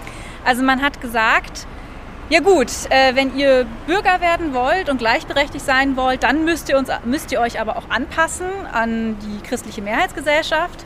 Man muss auch dazu sagen, die meisten Juden haben im ausgehenden 18. Jahrhundert noch Jiddisch gesprochen, Mhm. konnten teilweise überhaupt kein Deutsch, größtenteils kein Deutsch, ähm, waren nicht unbedingt im christlichen Sinne gebildet, haben in ihren abgeschlossenen jüdischen Communities gelebt und hatten eigentlich keinen Kontakt zur christlichen Außenwelt. Und es waren ja wahrscheinlich auch zu einem guten Teil Gemeinden die, oder Gemeinschaften, die noch wenige Generationen davor aus Polen, Litauen, Russland zurückgewandert sind, oder? Also die, die wahrscheinlich auch eine gewisse Kulturation, Kulturalisation ähm, im, im östlichen Europa quasi mitgemacht haben? Oder wo, wo kamen die nach der Vertreibung des, des, des ausgehenden Mittelalters wieder, wieder, nach, wieder her? Ja, auch. Ähm, also die kamen auch aus glaub, Italien wieder und aus, aus äh, Polen, Litauen, ja, sicherlich. Also sind jetzt aber nicht gleichzusetzen mit den ähm, diesen östlichen Gemeinden, wie sie dann auch äh, Ja, im später, 19. Jahrhundert wieder, äh, ja, genau. Also es sind nicht die gleichen. Aber ja, sie hatten halt, es war einfach immer so eine sehr eigene Kultur. Ich meine, das Jiddisch ist ja auch eine Mischung aus Deutsch, ähm, Polnisch und Hebräisch. Und ähm, was sich ja im Mittelalter auch herausgebildet hat. Und äh, die haben halt einfach diese Sprache gesprochen. Und ähm, sehr häufig kein, kein Deutsch. Und das war eben Voraussetzung. Sie haben gesagt, okay, ihr müsst jetzt gute deutsche Bürger werden, damit ihr dann auch tatsächlich äh, aufgenommen werden könnt in, in, ja, in unsere staatliche Gemeinschaft von Bürgern. Und das hatte zur Folge, dass vor allen Dingen ähm, in den Städten das jüdische Bürgertum sich herausgebildet hat, das Bildungsbürgertum und diese zu richtigen Vorzeigedeutschen geworden sind. Also die haben dann Schiller und Goethe gelesen. Da die kommen haben die Mendelssohns der Welt. Ganz dann, ne? genau. Ja. Die haben dann so richtig schönes Hochdeutsch geredet und ähm, haben sich auch äh, dann zum Beispiel in Erziehungswerken gegen fremdsprachige ähm, Ammen und so weiter und Kindermädchen ausgesprochen, weil äh, es ist ja wichtig, dass unsere Kinder unsere deutsche Vaterlandssprache lernen und so weiter. Also die sind so richtig, richtig krass patriotisch geworden. So eine Überanpassung schon, könnte man sagen. Immer in dieser Hoffnung, wenn wir doch jetzt richtig schön gute Deutsche werden, dann werdet ihr uns doch endlich irgendwie akzeptieren. Gleichzeitig ist es dann auch so gewesen, dass die ähm, Religion säkularisiert. Ja doch, also sagen das Leben wurde säkularisiert. Davor war das jüdische Leben von der Religion nicht zu trennen. Das war einfach eins. Und man hat halt gesagt, okay, mit diesem jüdischen Lebensstil können wir nicht wirklich uns behaupten, auch im normalen Handels- und Geschäftsleben geht das irgendwie nicht. Das heißt, man hat das Religiöse ins Private verschoben, ähm, hat das Ganze konfessionalisiert und hat sich immer mehr eigentlich an so ein christliches Vorbild angenähert. Ähm, da kommen wir dann bei der Synagoge nachher noch mal ein bisschen mehr darauf zu sprechen. Aber jedenfalls, man hat halt versucht, einfach irgendwie zu richtig guten deutschen Bürgern zu werden. Immer in der Hoffnung, dann müsst ihr uns doch akzeptieren und dann müsst ihr uns auch endlich die Bürgerrechte zugestehen. Wie gesagt, Das ist die große Illusion, die für diese Zeit im 19. Jahrhundert, frühen 20. vielleicht noch gelebt hat Ja, und genau. die dann ja, wie wir alle wissen, sich als tragisch falsch herausgestellt Ja, hat. ne? genau. Und das ist immer auch das, was ich anfangs gemeint habe mit dem, diese Frage, wer darf in eine Gesellschaft hinein, hat sich eben auch im 19. Jahrhundert noch weiter gefragt für, oder eigentlich richtig dramatisch gefragt, gestellt für die jüdische Gesellschaft, weil davor haben sie in ihren abgeriegelten kleinen Communities gelebt und da haben sie aber plötzlich versucht, zu einer Gemeinschaft dazugehören, zu, zu gehören, die sie aber nicht wollten.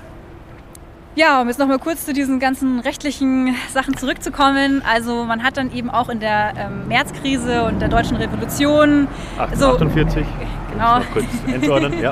ähm, die, die Hoffnung gehabt, ja, und dann werden wir endlich ähm, zu deutschen Bürgern mit erhoben und dann ist das Ganze ja gescheitert und ja, alles irgendwie hat sich das wieder aufgelöst. Aber überraschenderweise hat die bayerische Landesregierung sich sogar dafür eingesetzt während der Märzkrise, dass die Juden rechtlich und politisch gleichgestellt werden. Das Ganze wurde dann aber von der Opposition unterbunden, weil es hunderte an Protestadressen von Bürgern gegeben hat, die sich quasi dagegen gestellt haben und das nicht wollten. Was auch zum großen Teil tatsächlich wirtschaftliche Gründe hatte, weil die einfach Angst hatten vor der jüdischen Konkurrenz. Ah, ja. Und deswegen wollten sie auch nicht, dass sie quasi gleichgestellt werden. Und einfach auch sehr viele anti-jüdische Re- Ressentiments, die nach wie vor auch noch da waren. Vor allen Dingen, weil ähm, es war ja auch so, Industrialisierung, 19. Jahrhundert. Ähm, in München hat sich auch die äh, Bevölkerungszahl von 1810 von 40.000 Einwohnern bis 1900 auf 490.000 Einwohner Über verzehnfacht. verzehn, ja. also über verzehnfacht, genau. Da war natürlich ein großer Anteil an Landbevölkerung, das mit eingewandert ist.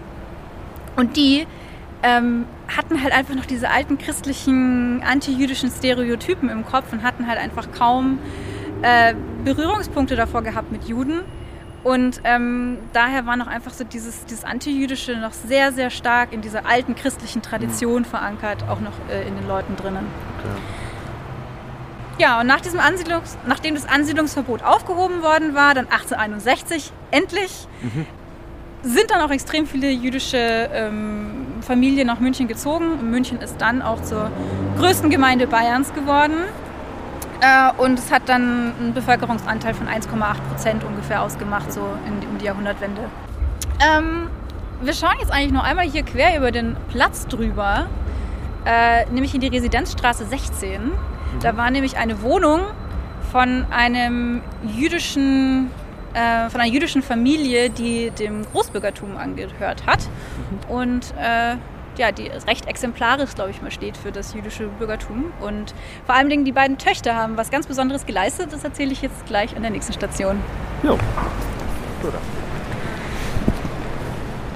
So, jetzt stehen wir vom Wohnhaus der Familie Merzbacher. Das ist ganz schicke Adresse hier, gell? Residenzstraße 16. Ist auch direkt an der Kreuzung zur Maximilianstraße, also viel nobler wird es nicht. Genau, also es ist, ähm, waren eben dann doch recht wohlhabende, ähm, ja, wie gesagt, Großbürgertum, ähm, die dann eben auch hier an den besten Adressen gelebt haben. Und bevor ich jetzt auf, explizit auf diese Familie eingehe, ähm, nur ganz kurz, ich habe jetzt gerade schon gesagt, äh, so diese antijüdischen äh, Tendenzen haben sich langsam auch wieder verstärkt. Ähm, auf der einen Seite war eben immer diese Hoffnung da für, ja, es gibt Fortschritt und es wurde ja auch rechtlich immer besser für Juden. Also es gab ja immer irgendwie diesen Fortschritt. Und ähm, sie bekamen dann auch äh, äh, Zutritt zu Universitäten und Schulen, weiterführender Bildung nach und nach. Es gab dann auch in München zum Beispiel immer mehr überkonfessionelle Eheschließungen, was aber unter anderem daran lag, dass es äh, in Großstädten prinzipiell meistens so ein bisschen einen Frauenüberschuss gab. Und gerade die Töchter muss man ja immer unterbringen. In den jüdischen Gemeinden gab es aber häufig, oder zumindest in München, gab es einen Männerüberschuss.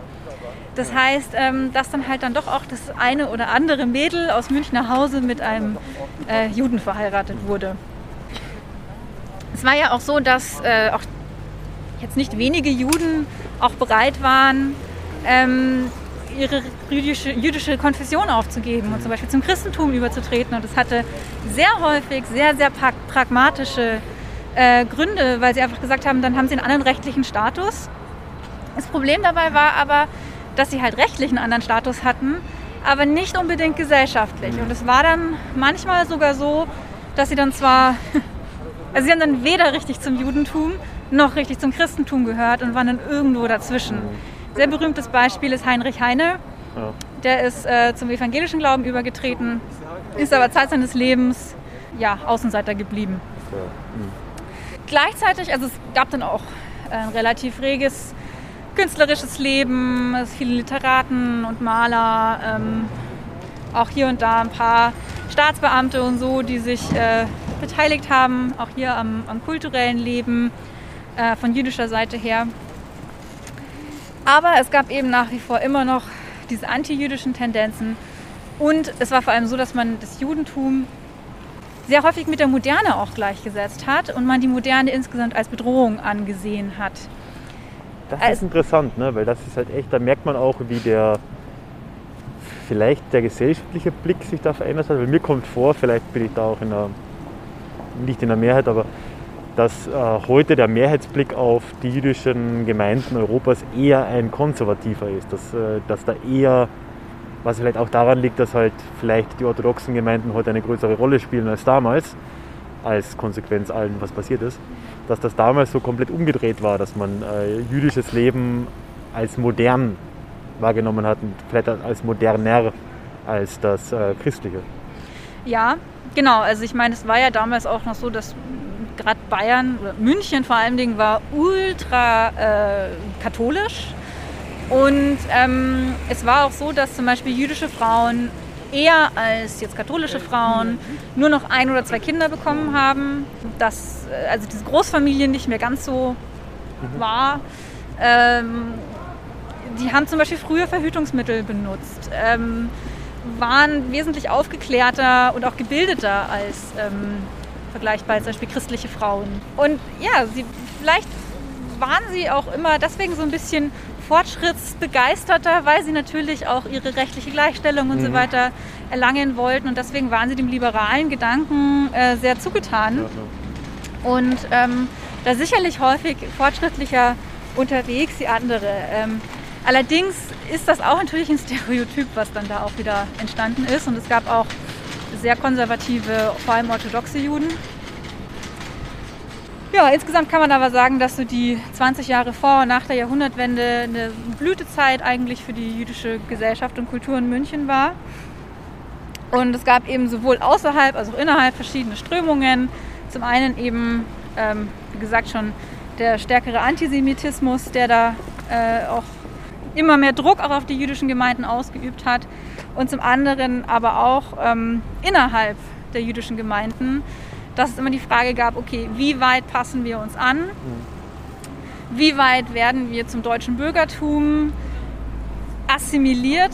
Ich mache das hier mit Gänsefüßchen, weil dieser Ausdruck wurde damals extrem viel verwendet, ist aber heute ja, weil Assimilation heißt ja komplettes Aufgehen ja. in einer anderen Gesellschaft. Und ähm, das ist erstens nicht passiert und zweitens war das eigentlich auch nicht das, was, was Juden wollten. Ähm, aber es war wahrscheinlich schon, was einige Christen wollten. Ne? Genau, also das, das war auch was, was gerne gesehen worden wäre. Halt alles Jüdische aus ihnen rauszutreiben, so ja. ungefähr. Ja. Aber insofern war das immer so ein Spagat zwischen. Mhm wie äh, deutsch geben wir uns und wie viel Jüdisches müssen wir uns für uns selber noch bewahren. Und es war dann gerade auch eben immer, wie sehr zeigen wir das nach außen und wie sieht aber dann das Leben im Privaten auch aus.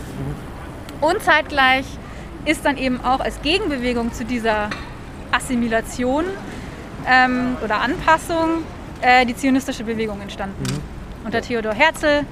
Ähm, der erste Zionistenkongress hätte sogar in München eigentlich stattfinden sollen. Wurde dann aber vom äh, Vorstand des, der israelitischen Kultusgemeinde in München vehement abgelehnt. Und äh, dann war das Ganze in Basel, glaube ich. Klingt vertraut, ja. Ja, ich glaube Basel. Ja. Ähm, ja, und eine Problematik, die äh, diesen Antisemitismus, vor dem sich die Juden eben auch gefürchtet haben, noch weiter befeuert hat, war die Tatsache, dass ab Ende des 19. Jahrhunderts relativ viele osteuropäische Juden eingewandert sind, aus Galizien und aus den russisch-polnischen Gebieten, die dann vor allen Dingen mit den äh, russischen Pogromen, die dann auch nach der Jahrhundertwende stattgefunden haben, ähm, das Ganze nochmal verstärkt haben. Und die haben sich dann unter anderem auch in München angesiedelt. Viele ähm, wollten weiter in die USA, manche sind aber in deutschen Gebieten geblieben. Und ähm, im Jahr 1910 war dann ein Viertel der hiesigen jüdischen Bevölkerung eben aus dieser osteuropäischen ähm, mhm. jüdischen Gemeinde bestehend. Und äh, die haben sich dann vornehmlich im Glockenbachviertel angesiedelt. Und die waren halt ganz anders mhm. als jetzt die schon ansässigen Deutlich Juden. konservativer wahrscheinlich, weil ländlicher, oder? Die waren extrem ländlich, die waren halt wirklich noch in ihrem alten jüdischen Ritus verwurzelt, haben nur Jiddisch gesprochen, waren äußerlich ganz, ganz deutlich als Juden erkennbar mit diesen bekannten Schläfenlocken mhm. und diesen Fellmützen, die man kennt. Also es waren die sogenannten Chassidei Ashkenaz, also chassidische Juden. Ja. Die haben einen ganz konservativen eigenen Ritus auch gehabt. Die sind ja jetzt relativ bekannt durch unorthodox. Äh, diese ganz genau, genau. Also das sind so der, diese Vorfahren ja. ähm, sind dann eben irgendwann nach, äh, in die USA ausgewandert und haben eben diese Communities in New York gegründet, mhm. genau. Ja. Ähm, ja, und die waren dann, äh, sind hier angekommen, waren natürlich relativ arm, vertrieben, offensichtlich ganz anders wie die Deutschen, offensichtlich ganz anders wie die deutschen Juden und haben sozusagen sämtliche jüdischen Stereotype ins Straßenbild gebracht. Und davor hatten die Münchner Juden extrem Angst. Weil eben sowieso schon langsam diese Spannungen immer mehr wurden. Klar, wir sind jetzt auch in Zeiten, wo die sogenannten Protokolle der Weisen von Zion angefangen haben, eine Rolle zu spielen. Ganz genau, ja. Ja. Und ähm, eine Bewegung, die es dann eben gab, war die Bewegung der jüdischen Kindergärten. Und ähm, man hat äh, im Laufe des 19. Jahrhunderts angefangen, vor allem gegen Ende des 19. Jahrhunderts Kindergärten zu gründen für die Kinder von jüdischen Einwanderern, weil die Eltern halt arbeiten gehen mussten. Die haben dann in Fabriken und so weiter gearbeitet und äh, hat dann die Kinder von denen tagsüber regelrecht von der Straße wegholen wollen. Zum einen, um sie nicht Gefahren auszusetzen, zum anderen aber auch, um sie umzuerziehen. Ja. Zu guten deutschen, angepassten, jüdischen, modernen Bürgern. Eine so, ein- eine so eine Kindergartengründung ist eben von äh, den beiden Töchtern der Familie Merzbacher Ach, gemacht jetzt kommen wir worden. zum Haus Jetzt zurück. kommen wir zum Haus zurück, genau. The Long Walk. Genau. Ähm, die beiden haben äh, ja so eine typische höhere Töchterausbildung, die sie genossen haben. Und dann nach der Schule sitzt du halt zu Hause und hast nichts zu tun und wartest auf einen Ehemann, der irgendwie sich nicht unbedingt am Horizont abbildet. Und äh, dann haben sie eben eine wohltätige Tätigkeit für sich gebraucht und haben dann eben diesen Kindergarten gegründet. Das klingt jetzt wesentlich zynischer, als es wirklich gemeint ist. Es war definitiv eine gute Sache. Ähm, die Kinder haben tagsüber ja, Bespaßung gekriegt und Erziehung und was zu essen und denen ging es da gut. Aber es war natürlich schon so eine, äh, sag ich mal, hierarchische Struktur von wir sind das deutsche Bildungsbürgertum aus der oberen Schicht und wir bringen euch äh, quasi diese Wohltätigkeit und ähm, wir erziehen euch nach unseren Spielregeln. Ist schon so ein bisschen koloniales Weltbild fast. Ne? So, wir Ja. bringen Zivilisation und äh, wir sind, wie die Menschheit zu sein hat. Genau. Ja. Ja, und da wird halt so dieses Spannungsverhältnis auch deutlich, was es auch innerhalb der jüdischen Gemeinde dann gab ähm, und wie man halt versucht hat, auch sich zum einen gegen diesen erstarkenden Antisemitismus zu wehren äh, und zum anderen eben auch, ja, dann diese innerjüdischen Spannungen abzubauen, die eben auch durch die Zuwanderung zum Beispiel von den osteuropäischen Einwanderern kamen. Es gab noch eine andere Form von Spannung, nämlich zwischen ähm, dem orthodoxen und dem Reformjudentum und über die ganzen Gottesdienstordnungen. Und da reden wir an unserer nächsten Station drüber, nämlich an der ehemaligen Hauptsynagoge, die leider nicht mehr steht, aber es gibt noch einen Gedenkstein dort. Ja. So, jetzt stehen wir neben dem Kaufhaus Oberpollinger, äh, beziehungsweise neben dem Gedenkstein äh, für die ehemalige Hauptsynagoge in München. Eigentlich ist es ja so, dass es äh, im Judentum traditionell einfach eine, ja, eine Gemeinde gab und die haben gemeinsam gebetet und die hatten ihre Synagoge und da haben sie dann einfach in diesem klassischen Ritus ihr jüdisches Leben ausgelebt. Im 19. Jahrhundert hat man dann angefangen, äh, das Judentum zu konfessionalisieren, es eben an das Christentum anzupassen.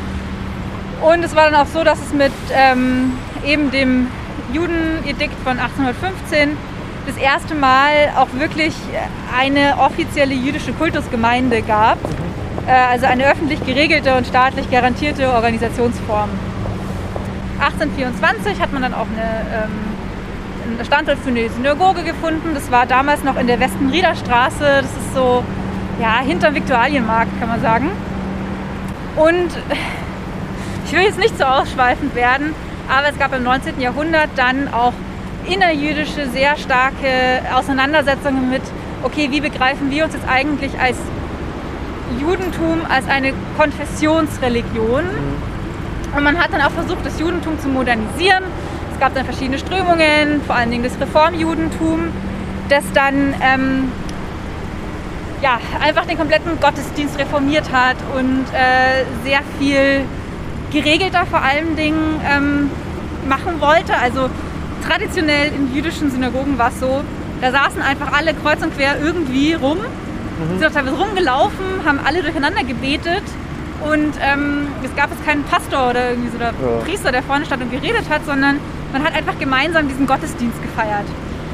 Und Das wurde auch in München mit einer Reformbewegung quasi geregelt, äh, mit einer Synagogenordnung. Und 1832 hat man dann auch noch einen Chorgesang eingeführt. Ein Chorgesang. Einen Chorgesang. Und das hat dann richtig Beef gegeben, weil ähm, die eher orthodox konservativer ausgerichteten gesagt haben, so, nee, also weißt du, bei aller Liebe, aber hier, wir sind kein Gesangsverein und ähm, wir sind immer noch das Judentum. Das kommt sogar mir als Nicht-Jude und Nicht-Christ komisch vor. Ja, und es ist allerdings ähm, eben in dieser Zeit des Reformjudentums sehr gängig geworden, dass man das gemacht hat. Ähm, eben einen Chor eingeführt. Man konnte sich dann darauf einigen, hat einen Kompromiss gefunden, um gerade noch die Spaltung irgendwie der Gemeinde ähm, zu verhindern. Und es ist dann auch relativ ruhig geblieben äh, in der Gemeinde bis 1872 die jüdische Gemeindeschule aufgelöst werden sollte, zugunsten dem, dass ähm, die jüdischen Schüler auf staatliche Schulen gehen sollten, ohne Konfession und ähm, quasi einfach der staatlichen Bildung unterstellt werden sollte. Das hat dann wieder äh, Widerstand ausgelöst, äh, in vor allem der eher orthodoxer orientierten Seite der Gemeindemitglieder. Und ähm, dann kam auch noch ein neuer Rabbiner nach München, nämlich Josef Perles. Und der war einer der absoluten Vertreter der Reformbewegung. Und der hat dann ähm, sogar noch den Chor erweitert und gesagt, so, wir singen nicht nur, sondern wir singen auch noch auf Deutsch. Hat er auch gleich eine Orgel eingebaut bei der Gelegenheit? Ganz genau. Ach nee. Er wollte unbedingt eine Orgel haben. Und tatsächlich ist, ist die Orgel nämlich so zum Zankapfel äh, der orthodoxen und äh, Reformjudentum Vertreter gewesen. Und ja, an dieser Orgel ist auch tatsächlich dann das Ganze beinahe zerbrochen. Also es hat sich dann eine sehr starke Opposition äh, von Orthodoxen in den 1870er Jahren in München gegründet. Und die haben sich immer mehr zerstritten, bis sie sich dann schließlich 1875 auf einen Kompromiss einigen konnten. Sie haben dann zwei Gottesdienstordnungen verabschiedet und ähm, haben das dann quasi geschafft, ohne die Gemeinde zu spalten, weil sie durften nach der ehemaligen Matrikelordnung immer noch nur eine Gemeinde. eine Gemeinde haben. Ja, 1887 hat dann die Mehrheitsgemeinde, ähm, die eher liberaler war, die Hauptsynagoge errichtet, da wo wir jetzt eben stehen, mit Orgel Ja. und 1800 Plätzen insgesamt. Im neoromanischen Stil. Man hat damals versucht, nicht neogotisch zu bauen, weil es zu einen christlichen Touch hat. Man wollte aber auch nicht in diesem orientalischen Stil bauen, maurischen, wie man es aus Wien teilweise kennt Genau, ja. Ähm, weil man eben nicht diesen orientalischen Bezug machen wollte. Man hat sich ja als Deutsche gesehen. ja. Auch Budapest übrigens, ganz große Ja. maurische Synagoge. Genau. Man hat sich als Deutsche gesehen und deswegen hat man den deutschen Synagogenstil im neoromanischen Ah, okay. quasi gesucht. Im gleichen Stil wurde dann auch die orthodoxe Synagoge erbaut. Die ist hier ums Eck. 1892 eröffnet worden. Aber das Ganze ohne einer formalen Trennung der Gemeinde. Genau, es gab immer noch einen Gemeindevorsteher und es gab halt zwei Strömungen innerhalb dieser Gemeinde. Okay, ja. Das Problem war, dass sämtliche Abgaben und so weiter, die man an die Gemeinde gezahlt hat, immer noch der großen Reformgemeinde äh, zu, zukamen. Und die Orthodoxen durften immer ein bisschen schauen, wo sie bleiben. Klar. Also sie hatten einen sehr unsicheren Status insgesamt. Und ja, es haben sich dann noch zusätzlich so kleine Betvereine gegründet, kleinere Betstuben, unter anderem eben auch von den osteuropäischen Einwanderern. Die, für die war der deutsche orthodoxe äh, Ritus total liberal und irgendwie viel zu modern. Und deswegen sind die quasi bei ihrem Alten geblieben. Genau, die haben dann im äh, Glockenbachviertel so kleine Betstuben gehabt und durften dann auch ähm, also sie hatten dann auch so einen Betsaal in der Reichenbachstraße und 1931 haben sie dann dort ihre eigene Synagoge eröffnet. Wenn du jetzt mitrechnest, Ja, na, haben sie die nicht lange nutzen können, leider. Aber diese Synagoge ist dann auch nach dem Krieg 1947 wieder zur Hauptsynagoge der sehr, sehr kleinen jüdischen Gemeinde, die sich dann hier wieder angesiedelt hat, geworden. Und bis zur Öffnung der neuen Hauptsynagoge 2006 ähm, quasi ist es die Synagoge geblieben. Ah, Ja. Ja, es gibt jetzt eben einen Gedenkstein. Das ist eben einer der wenigen Gedenkorte tatsächlich an das frühere jüdische Leben hier in der Innenstadt. Bisher habe ich ja alles irgendwie an den Haaren herbeigezogen. Hier haben wir es tatsächlich Naja, mal. inhaltlich nicht. Inhaltlich nicht, nein. Aber wie gesagt, das, was man sieht im Stadtbild, ja, jetzt haben wir hier eben mal einen Gedenkstein. Aber dieser Gedenkstein ist ja eigentlich äh, auch für die Shoah, weil ähm, natürlich, also die Synagoge eben in der Reichs nach, vor der Reichspogrom nach 1938 musste die jüdische Gemeinde das Synagoge und das Grundstück verkaufen. Ähm, und es wurde dann eben schon abgebaut, abgerissen. Und die äh, Synagoge der orthodoxen Gemeinde wurde dann in der Reichspogromnacht zerstört. Ähm, ja, äh, jetzt kommen wir dann gleich zu unserer inhaltlich letzten Station, Jo. ähm, das tatsächlich nochmal ein Denkmal ist für einen Juden, der leider auch ermordet wurde, ähm, der insgesamt recht bekannt ist, allerdings bei vielen Münchnern weniger bekannt, als man meinen sollte, äh, nämlich ähm, unser erster bayerischer Ministerpräsident, Der Kurt.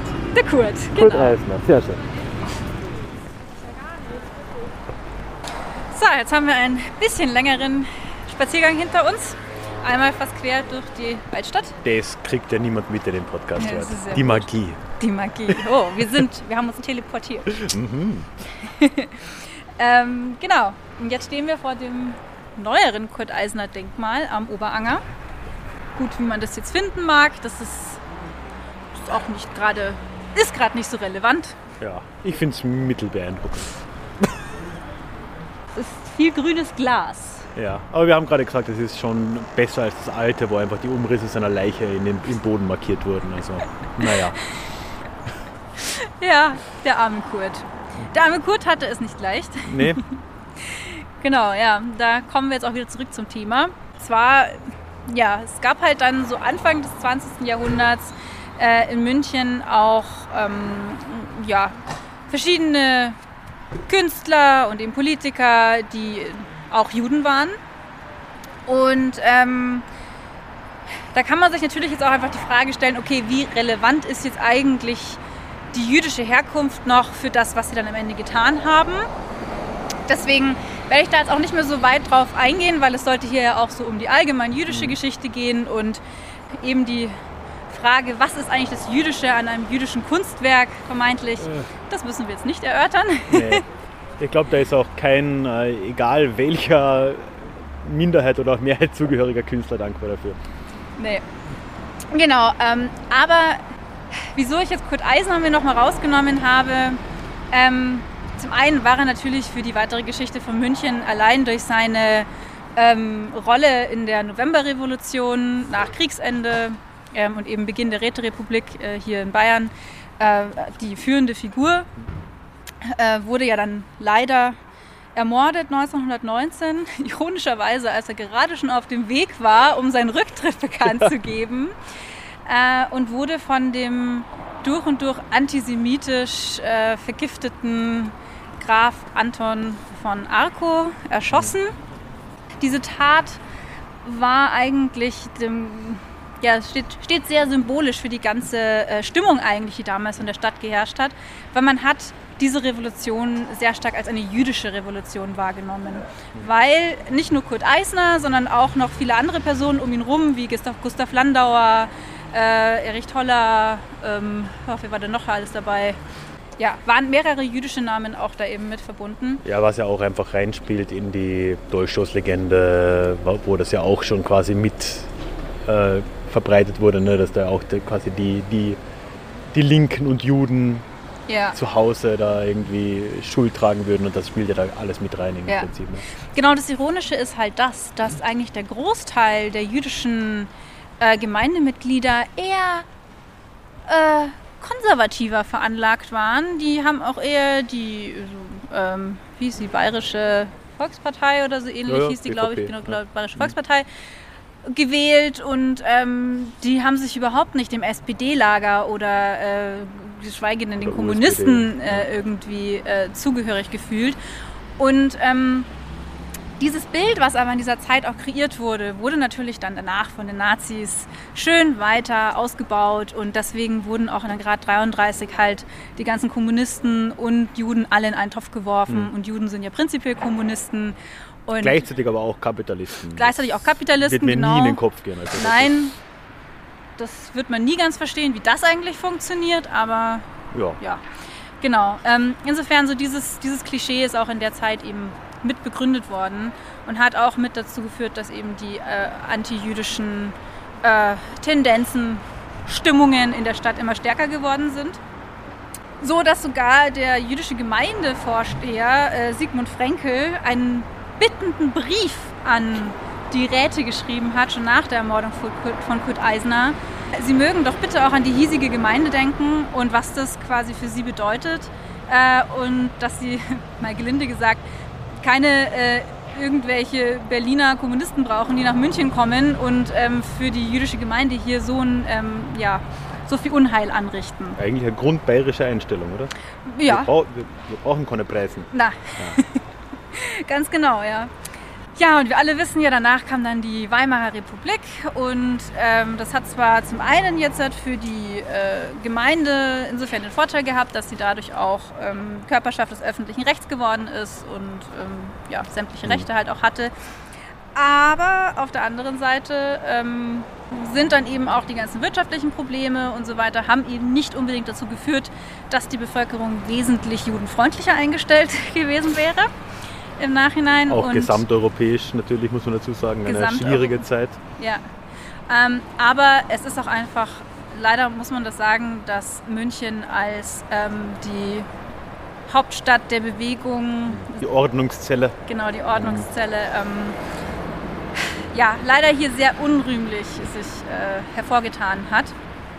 Und ähm, ja klar, auch 1923 dann der Putschversuch von Hitler und seinen Anhängern. Die haben in dieser Nacht auch den Rabbiner entführt, Rabbiner Bärwald, haben ihn irgendwie außerhalb der Stadt äh, an einen Baum gefesselt, mit einer Pistole bedroht und ähm, haben ihn dann zwar danach wieder losgebunden und wieder mit in die Stadt genommen, aber der arme Mann war natürlich zu Tode erschreckt. Äh, sie haben ganz viele Gemeindevorsteher ähm, ja, aus ihren Häusern geholt und ähm, ja, zum Glück wurde das ja niedergeschlagen. Hitler wurde übrigens vom selben Richter verurteilt, der auch äh, schon den Eisner-Mörder Ach, Arco. Ja. Arco äh, verurteilt hat. Ähnlich mild. Ähnlich mild, ganz genau. Ja, äh, und es war auch so, dass dann zum Beispiel der äh, Generalstaatskommissar Gustav von Kahr hat äh, angefangen, die osteuropäischen Juden zu diskriminieren und hat sie dann ähm, äh, hat Ausweisungsverfahren losgetreten, hat sie teilweise in der Nähe von Ingolstadt in Arbeitslagern interniert. Also da sind schon ziemlich krasse Geschichten auch gelaufen.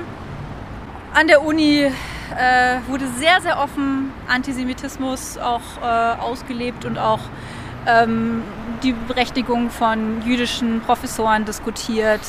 Also äh, das war ein sehr unverhohlener Antisemitismus, der in München geherrscht hat. Und das hat auch dazu geführt, dass die jüdische Gemeinde, obwohl sie innerlich recht ähm, unterschiedliche Tendenzen hatten. Also es gab eine relativ starke zionistische Bewegung inzwischen. Es gab eben die Orthodoxen, es gab die osteuropäischen Einwanderer. Sind sie innerhalb der Gemeinde wieder mehr zusammengewachsen, auch wenn viele Juden inzwischen säkularisiert waren. Aber sie wurden halt durch diese äußerlichen Anfeindungen auch wieder auf ihr jüdisches Sein zurückgeworfen, könnte man sagen. Ja, und auch in einen Topf geworfen natürlich. Ne? Genau, und wo wendet man sich hin, wenn man halt nichts anderes mehr hat? Halt wieder dahin, wo man auch irgendwo vielleicht ein Zuhause findet und seine Wurzeln. Und ähm, ja, die Zionisten haben natürlich dann auch so mit dafür gesorgt, dass ein gewisses ähm, ja, Volksjudentum da auch mit reinkam und man sich dann mehr als eine Volksgemeinde verstanden hat, ähm, als wie jetzt nur eine religiöse Gemeinde noch so zu, dem, zu den Antisemitismus-Entwicklungen in München. Da gibt es ja einen ganz, ganz berühmten äh, Roman von dem grandiosen Schriftsteller Leon Feuchtwanger. Ich bin großer Fan von Okay. ihm. Ähm, und der hat den Roman Erfolg 1930 geschrieben, wo er auf bitterböse Art und Weise München ähm, auseinandernimmt und ähm, vor allen Dingen auch eine sehr beißende Parodie von Hitler und Konsorten zeichnet. Und leider muss man sagen, halt sehr hellseherisch eigentlich vorausgesehen hat auch. Oder sehr hellseherisch ja, reflektiert hat, was in München passiert. Er hat ja auch lange Zeit in München gelebt, ist dann aber mit seiner Frau schweren Herzens nach Berlin gezogen, weil es in München nicht mehr auszuhalten war. Und das sind ganz viele, auch Bert Brecht ähm, und viele andere sind, Mhm. sind weggezogen. Thomas Ja. Mann war ja dann auch weg, oder? Thomas Mann, ja, der, aber der war ja kein Jude, sondern Ja, gut, stimmt. der war mit einer Jüdin verheiratet. Genau. Ähm, aber ja, auch er musste ins Exil. Ähm, hat sich, also Feuchtwanger und Mann mochten sich ja überhaupt nicht, als sie sich in München so immer wieder mal begegnet sind. Aber sie waren dann gemeinsam im gleichen Exil in Frankreich und da haben sie sich dann langsam angefreundet und es ist eine lebenslange Freundschaft daraus geworden. Geradezu süß. Gell? Ja. Ja. ja, auch im Schlimmen kann Schönes entstehen. Das war jetzt ein schöner Abschluss. Ja, gut, und äh, damit Nein, ähm, so, jetzt bin ich einmal so im Schnelldurchlauf noch durch die 20er Jahre gerauscht. Ähm, ich glaube, wir haben schon super viel gehört heute. Und mir ging es ja vor allen Dingen auch darum, mal den Teil der jüdischen Geschichte ein bisschen hervorzuheben, der nicht immer erzählt wird. Und diese ganze Geschichte, wie es dann auch im, in der Machtergreifung der Nazis 33 und der Vertreibung der Juden geendet ist, ist wichtig, dass wir das weiterhin im Gedächtnis behalten. Aber jetzt habe ich mal eine andere Geschichte erzählt. Ja, ich haben wir ja vorhin auch schon angesprochen. Ne? Also wir sind jetzt ja im Prinzip 700, 800 Jahre durchgegangen. Und es ist auch mal wichtig, sich die Seite anzuschauen, die halt Europa geprägt hat und München geprägt hat, was Deutschland geprägt hat. Ähm, und der tragische Endpunkt ist es ja keiner, zum Glück nicht, aber der tragische, nennen wir es mal Tiefpunkt der Shoah, der ähm, ist natürlich nirgends auszublenden, egal wo man einsteigt, egal wo man endet mit so einer Geschichtserzählung. Leider, na, ja. Aber ich finde, damit wir eben nicht damit enden, ähm, gehen wir jetzt noch einmal kurz hier über die Straße und ums Eck, weil äh, das neue jüdische Gemeindezentrum befindet sich ja nur ein paar Meter von unserem jetzigen Standort entfernt und ich finde, da sollten wir auf jeden Fall jetzt noch einmal kurz vorbeischauen.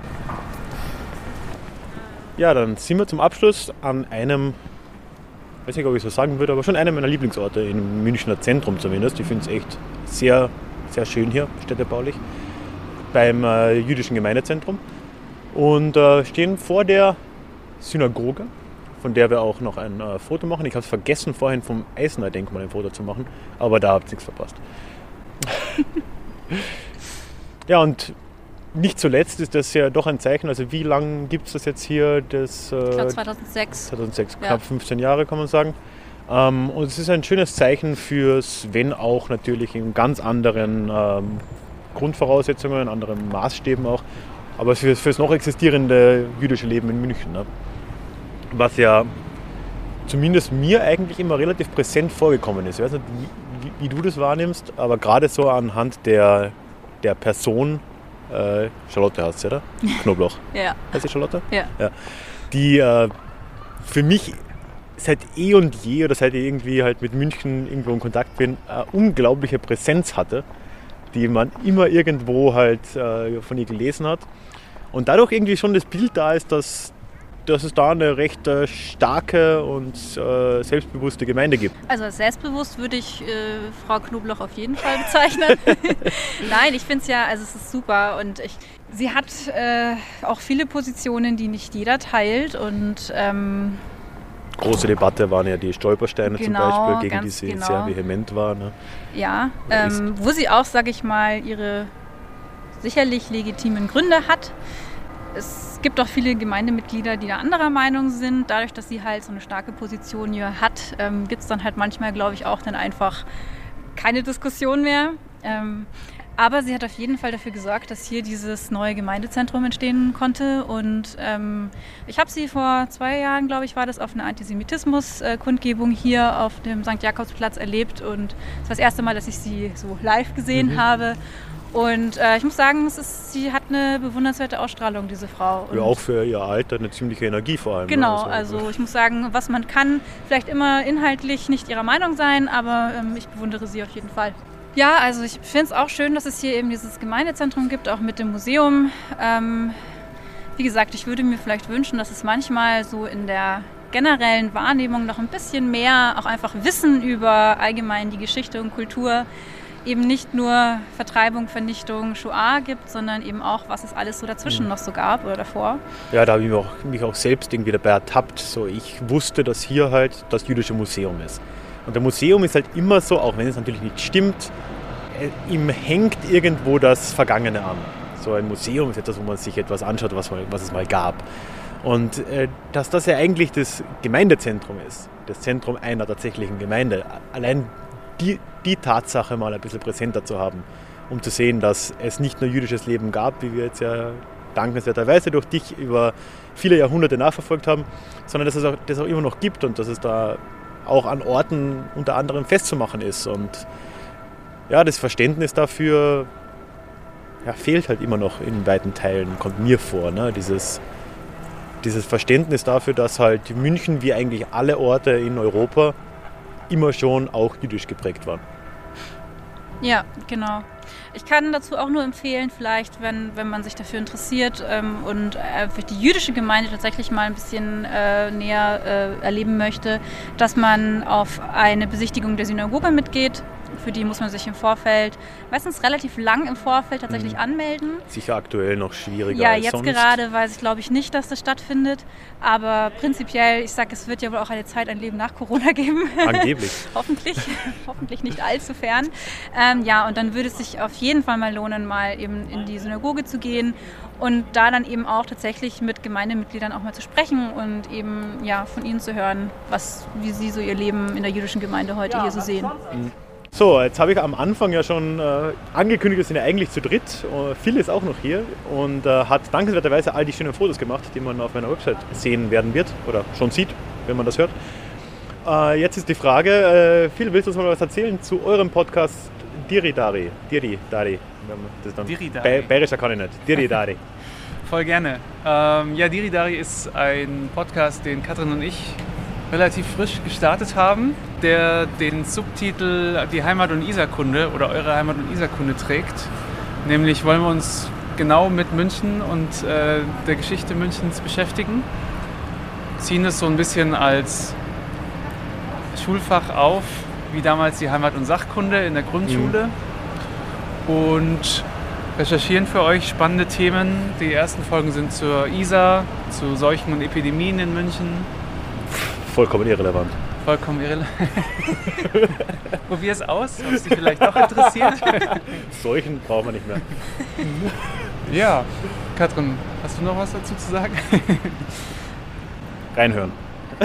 Ja, genau, reinhören, reinhören. Also, äh, nee, ich, es, es, macht super viel Spaß. Ähm, ich bin ja froh, dass der Phil das mit mir zusammen macht, weil äh, ich hatte diese Idee zu dem Podcast mal und er ist auf einer Führung bei mir dabei gewesen und hat mich dann im Nachhinein angesprochen, ob ich nicht Bock hätte, mit ihm einen Podcast zur Münchner Stadtgeschichte zu machen. Und ich war Feuer und Flamme. Und ich hoffe, ihr seid es auch, wenn ihr reinhört.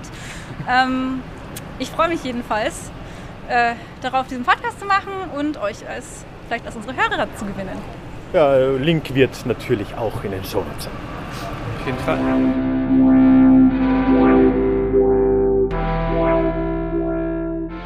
Ja, und jetzt melde ich mich noch ein letztes Mal aus dem Off mit ein paar Erinnerungen und Infos und wie gesagt eine Neuigkeit, die aber gleich. Ich hoffe, es hat dir erstmal gefallen, dieser Rundgang. Mir hat es extrem viel Spaß gemacht. Vielen Dank, Katrin. Du findest in den Shownotes, wie gesagt, den Link zu den Fotos.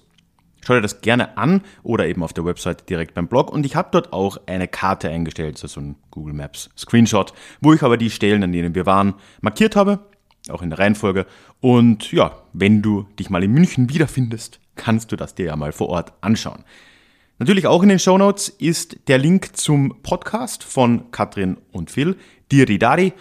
Dann äh, auch noch ein Link zu Katrins Instagram und zu allem anderen, was sie mir eventuell noch mitteilt, aber das auf jeden Fall. So, jetzt noch die Neuigkeit. Ich habe mir vorgenommen, für das nächste Jahr, aber wir beginnen eigentlich mit einem Trockenlauf schon im Dezember, regelmäßiger Livestreams zu machen. Du hast es vielleicht schon mitbekommen, ich war dieses Jahr, ich glaube, viermal live auf YouTube und das möchte ich jetzt äh, ja, etwas häufiger machen, zumindest so zwei monatlich. Und offiziell überlege ich mir dann noch ein Konzept dann für 2021. Aber wir starten mal rein mit einem Soft Opening im Dezember. Und ich würde mich sehr freuen, wenn du da dabei wärst. Ich werde eine kleine Geschichte vorbereiten. Und dann gibt's äh, natürlich Zeit für alle möglichen Fragen und einfach ein kleines Gespräch. Und das Ganze findet schön vorweihnachtlich am Mittwoch, den 16. Dezember um 18.30 Uhr auf YouTube statt. Du brauchst keinen YouTube- oder Google-Account, um dir das anzusehen. Nur zum Kommentieren braucht man den dann. Ja, und in den Shownotes findest du einen Link zu einem Google-Form, wo du dich gerne eintragen lassen kannst oder wo du dich eintragen kannst. Und äh, ich schicke dir dann eine E-Mail mit einer Erinnerung, so eine halbe Stunde davor oder eine Stunde davor. Ich benutze die E-Mail da für sonst nichts. Also ja, würde mich freuen, dich dort zu sehen und trag dich in dem Fall gerne ein. Ja, und ganz zum Abschluss natürlich, wie immer, würde ich mich auch freuen, wenn du dir den Newsletter anschauen würdest. Link in den Show Notes oder auf ralfgrabuschnik.com slash newsletter. Es würde mich freuen, wenn du diesen Podcast abonnieren würdest, wo auch immer du ihn hörst. Und wenn du wissen willst, was sich letztens im Club-Podcast getan hat, dann kannst du auch da den Link in den Show Notes finden. Schau dir das auch gerne an. Erster Monat, wie immer, kostenlos. Tja, das war's jetzt. Und damit ist die letzte offizielle Folge. Ich kann schon mal teasern, es wird noch eine extra Folge geben, aber die letzte offizielle Folge vor Weihnachten ist damit abgehandelt. Wir hören uns noch einmal mit einem Special und dann noch ein letztes Mal in zwei Wochen in diesem alten Jahr. Das wird unser letztes Déjà-vu 2020 und ich freue mich, wenn du wieder dabei bist. Tschüss und schon mal frohe Feiertage.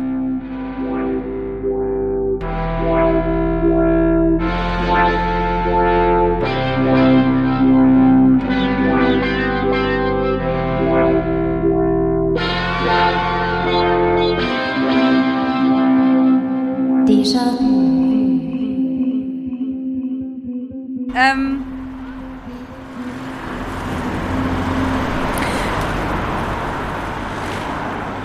Ja, Ja. genau.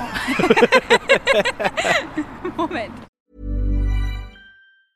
Planning for your next trip? Elevate your travel style with Quince. Quince has all the jet setting essentials you'll want for your next getaway, like European linen, premium luggage options, buttery soft Italian leather bags, and so much more. And is all priced at 50 to 80% less than similar brands. Plus, Quince only works with factories that use safe and ethical manufacturing practices. Pack your bags with high-quality essentials you'll be wearing for vacations to come with Quince. Go to quince.com slash pack for free shipping and 365-day returns.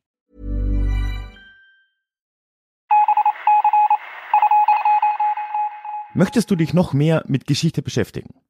Dann werde doch Teil der Community und hol dir deine persönliche Dosis Geschichte regelmäßig ins Postfach. Mit dem Déjà-vu Geschichte Newsletter. Dort erwarten dich abwechslungsreiche Geschichte-Häppchen, zweimal im Monat direkt in dein E-Mail-Postfach, Austausch mit mir, ich kann dich erreichen, du kannst mir direkt antworten und ich melde mich auch garantiert wieder zurück.